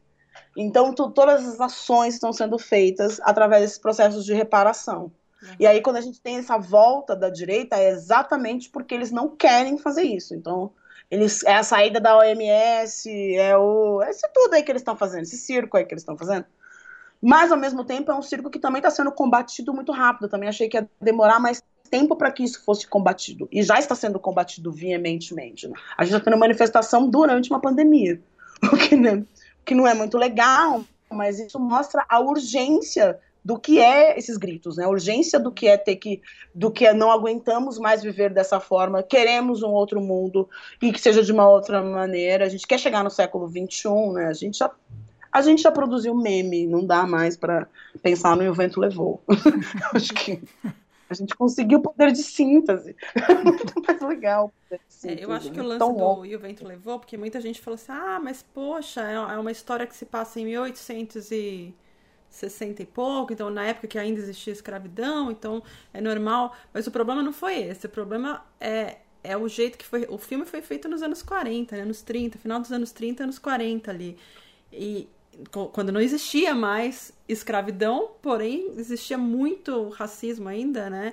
E, e é aquela coisa de colocar os personagens negros não era só porque eles eram escravos, mas fazer daquele jeito cômico. Caricato. Caricata, não personagens uhum. caricatos, né? E, poxa, em vez de falar do, do, grande tema que era o filme, que é a Guerra da Secessão, a Guerra da ela, ela é só um, um pano de fundo, porque a história é da menina branca de olhos azuis. Ninguém tá nem aí pro que tava acontecendo. É com os negros hum, escravos. Aquilo era detalhe, é, só, é, só um detalhe, é só, um detalhe, é só tipo um pano de fundo. A história é. da menina. Entendeu? É, é então é. mudou, mudou a pegada, mudou tudo. ontem eu tava vendo que Reinaldo Lourenço e agora Coelho, que são os, basicamente os donos da moda aqui no Brasil, estão, foram acusados de racismo e tiveram que pedir desculpa. Então eu acho que é sobre isso. Eu acho que é começar esses, esses espaços que enfiaram na cabeça das pessoas o que, que é belo precisam ser questionados. Uhum. Então, isso. Até porque realmente não, a pobre da menina loira também precisa ter paz. Porque o corpo dela também é muito violado, o corpo dela também é muito objetificado, ela também é vista, né, é muito estuprada, né, é vendida. Uhum. Então não dá mais pra gente também pensar assim, porque faz mal para todo mundo, faz mal para esses corpos também, né? Essa, por isso que eu sempre volto pro machismo, a gente sempre acaba caindo ali no machismo. Porque o bom do racismo é que o racismo, como ele é estrutural, ele vai, quando, ele, quando você questiona ele, você quebra todas as outras, todas as outras coisas. Tem que pensar sobre as outras coisas também. Uhum. Então eles estão que pedir desculpa. O São Paulo Fashion Week vai ter que se redimir, colocar modelos negras. Porque aqui no Brasil elas não conseguem nem fazer casting. Porque são, é nesse ponto, né? Então você não, não, não tem, né? Aqui no Brasil a gente tem a Thaís Araújo fazendo 15, 15 personagens ainda. A gente ainda vai lembrar da Thaís Araújo, a gente lembra da Beyoncé. São, então, são exceções. É. Ah, mas tem o Lázaro Ramos. Ah, mas tem a Thaís, sabe? Ah, mas é, são poucos, são pouquíssimos, né? Tipo, não era para ser 50%. Né? É. Eu sempre falo, tem, teria que ser. E isso atrapalha muito para a autoestima, assim. Eu falo mesmo por mim, assim, meu trabalho com as meninas é sobre autoestima, né? Eu uhum. ajudo a construção da autoestima também das mulheres. Para mim foi muito difícil entender que eu era bonita. Eu só fui entender que eu era bonita quando eu começo realmente a ficar dando palestra uhum. e eu começo a perceber que eu tenho uma passabilidade em alguns espaços de extrema branquitude. E, e aí a câmera, os meninos me tratavam bem com a câmera. E eu fiz, nossa, acho que eu sou bonita, né? acho que isso aí chama bonita. Mas não de uma apropriação mesmo, de uma sensação, beleza. Mas sim de entender que existe um, um, um filtro aí que precisa ser alterado, uhum. que precisa ser alterado, para que a gente pense o belo de uma outra forma. Sim. E aí tem que começar a pensar da arte, a arte vindo, né? Vamos pensar mais no pop art, mais no Basquiat, vamos partir da arte que venha daí, não mais dessa arte, porque a arte eurocêntrica, ela tinha como objetivo de distrair para a rainha poder mandar. A arte que vem da rua é uma arte que te questiona, é uma arte que te move para fazer uma outra coisa. Então a gente tem que começar a pensar a arte de um outro jeito e produzir mais essas outras artes e consumir mais esses outros, né? Que é o que a gente sempre fala, leiam pessoas negras, né? Então, quantas autoras negras? Eu fui tentar escrever, estou escrevendo um capítulo, escrevi um capítulo de um livro. Para mim foi muito difícil escrever. Uhum. Ainda é muito difícil escrever. O que, que é isso da escrita também, né? Tipo, até que ponto eu posso escrever? Então, pensar nisso tudo, ler mais feministas negras, porque elas estão por aí. Tem várias mulheres negras que escrevem coisas. A gente nunca lê, a gente só lê o tal do homem branco. Que já saturou também, que eu acho que é uma coisa que o Leandro Carnal, o Pondé e o Cortella falam muito, do tipo, não, a gente já saturou, a gente já falou tudo que tinha para falar também. Eles, eles deixam isso muito claro, como eles precisam também de serem interpelados de uma outra maneira para que eles também possam circular por outros, por outros lugares para produzir novas literaturas, produzir novos filmes, novas novelas. Essa última novela Amor de Mãe foi muito difícil para as pessoas aqui no Brasil gostarem da novela, porque era uma trama de uma trama mais pensada, né? A Thais Araújo começa muito rica, o que já atrapalha, porque, né? É, é, é, tem a Regina Casé, tem ali a, a Carminha de novo. E foi uma narrativa que as pessoas ficaram muito incomodadas ainda porque ainda se tem ainda no imaginário da novela a mocinha uhum. que não passa por nada, né? A Helena, né? A, a, a Regina Duarte, né? a que Helena. É que corre com a água, né? E ela tá lá, né? Muito mal, porque o homem dela. E a gente não precisa mais ter essas narrativas, uhum. porque elas têm que ser desconstruídas, assim. E é a arte que tem o poder de fazer essas novas coisas. Assim como isso, de mudar o cabelo, como que como mudar o cabelo, mudar a sua imagem para a construção dessa autoestima. Uhum. Para todo mundo. Todo mundo precisa se reconstruir. Mesmo os homens com a barba. Era uma coisa que o homem não podia ter. O homem não podia ter barba. Antigamente, porque o homem de barba era o tal do comunista que ia te matar. Então, assim, é nóis, são... ó, é nóis. Tem coisas que precisam ser pensadas, né? Mais a, pensadas e, re, e revistas. Muito, assim. E eu acho que o caminho do, viso, do audiovisual é o caminho, né? Tipo, o Kendrick Lamar fala muito isso nas músicas dele, que a revolução vai ser televisionada e que essa revolução vai acontecer pelo audiovisual. Uhum. Vai ser o audiovisual que vai fazer essa transformação necessária que a gente precisa. Que eu acho que essa é uma nova ferramenta da nossa geração, né? O audiovisual. A maneira com a qual a gente se comunica pelo audiovisual. Ó, oh, Maíra, tudo que você falou isso daí, eu vou fazer uma pequena propaganda aqui do nosso filme, porque assim, eu fiz questão de, de colocar como atriz principal no nosso filme uma atriz negra a Lid Lisboa. Excelente, excelente no papel. O personagem assim, um personagem muito humano dela. Então eu recomendo para quem quiser assistir. Inclusive tá na Amazon Prime. Para quem quiser assistir, quem for assinante da Amazon Prime, tá lá disponível, você pode assistir é, gratuitamente. Então, assim, a nossa atriz principal é, é, um filme com dois atores só, ela e um, e um outro ator. E, e, eu fiz questão mesmo, fiz questão e foi incrível, incrível no papel. Foi uma história que eu queria contar. Espero que. E qual que é o nome do filme? Desamantes.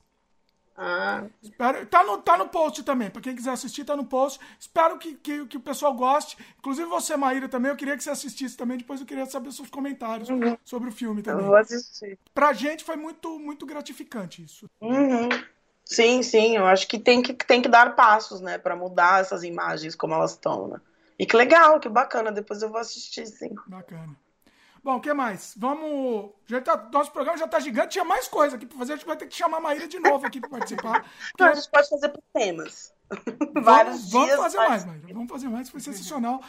Faz aí de novo a divulgação da Uniafo Brasil aí. Fala o que mais que pode ajudar, quem estiver assistindo.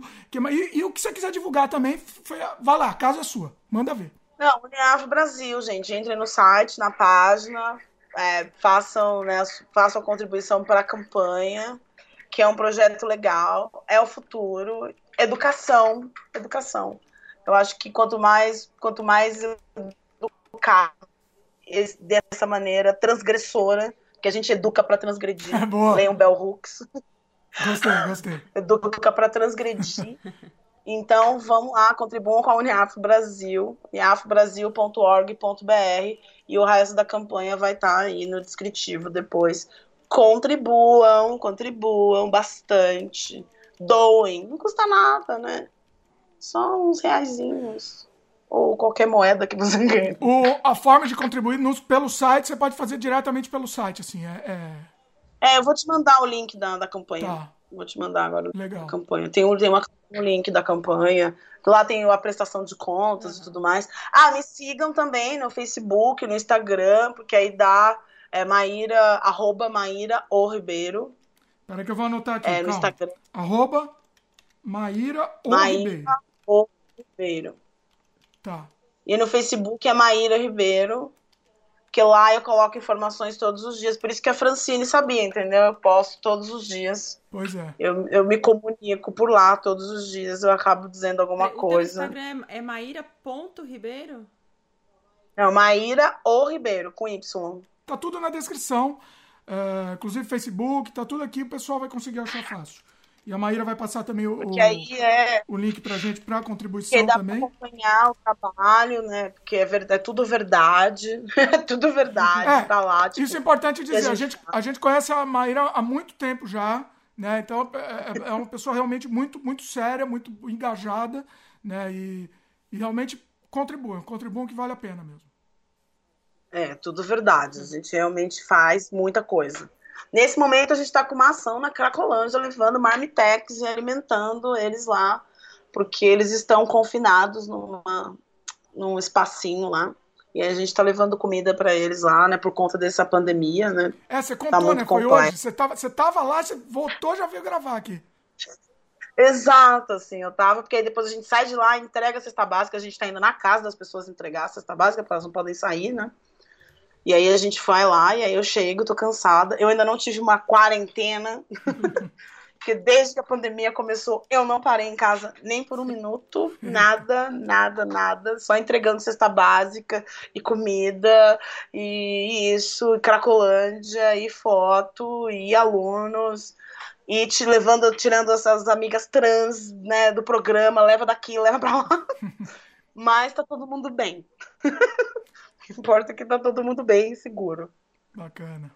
Ah, muito bom. Tu mais alguma coisa, Fá? Eu acho que é isso. Adoramos o papo. Queria te parabenizar pelo teu trabalho. Eu acho muito importante o que você faz, o que, o que a Uniafro está fazendo, porque a gente sabe que a base é a educação e se você melhorar, né, se você dar as ferramentas para essa para essa juventude aí conseguir chegar a ter uma educação formal e para a universidade é o começo da mudança. A gente sabe que é só por aí mesmo que vai mudar. Ah, obrigada. E eu queria deixar uma dica muito legal assim para vocês, que é a Grada Quilomba, que é uma psicanalista, artista negra que fala sobre descolonização do pensamento. Ela tem uma performance de arte que é sobre o narcisismo da branquitude. E é muito legal. Eu recomendo para vocês assistirem no YouTube. É muito lindo, é muito bom. E ela tem um livro que chama Plantation Memories, que eu também recomendo. Plantation Memories. E eu acho que essa é, Plantation Memories. E eu acho que essa leitura, mais os vídeos do YouTube da Grada Quilomba, é o que tem de mais, o que mais futurista nesse momento e com mais clareza, que consegue colocar basicamente tudo isso que eu falei em imagens. Eu acho que é bom. É uma síntese de tudo isso que eu falei. Legal, não. Grada Vamos nos informar também. É, tudo isso que a gente falou aqui no programa, absolutamente tudo aqui tá listado no post, tá? Links, até o assunto também, é quando a gente entra em algum determinado que a gente assunto. Tá conversando e... Eu tô digitando aqui, eu, eu não, não tô fazendo outra coisa, eu tô, eu tô anotando tudo que a gente tá falando, uhum.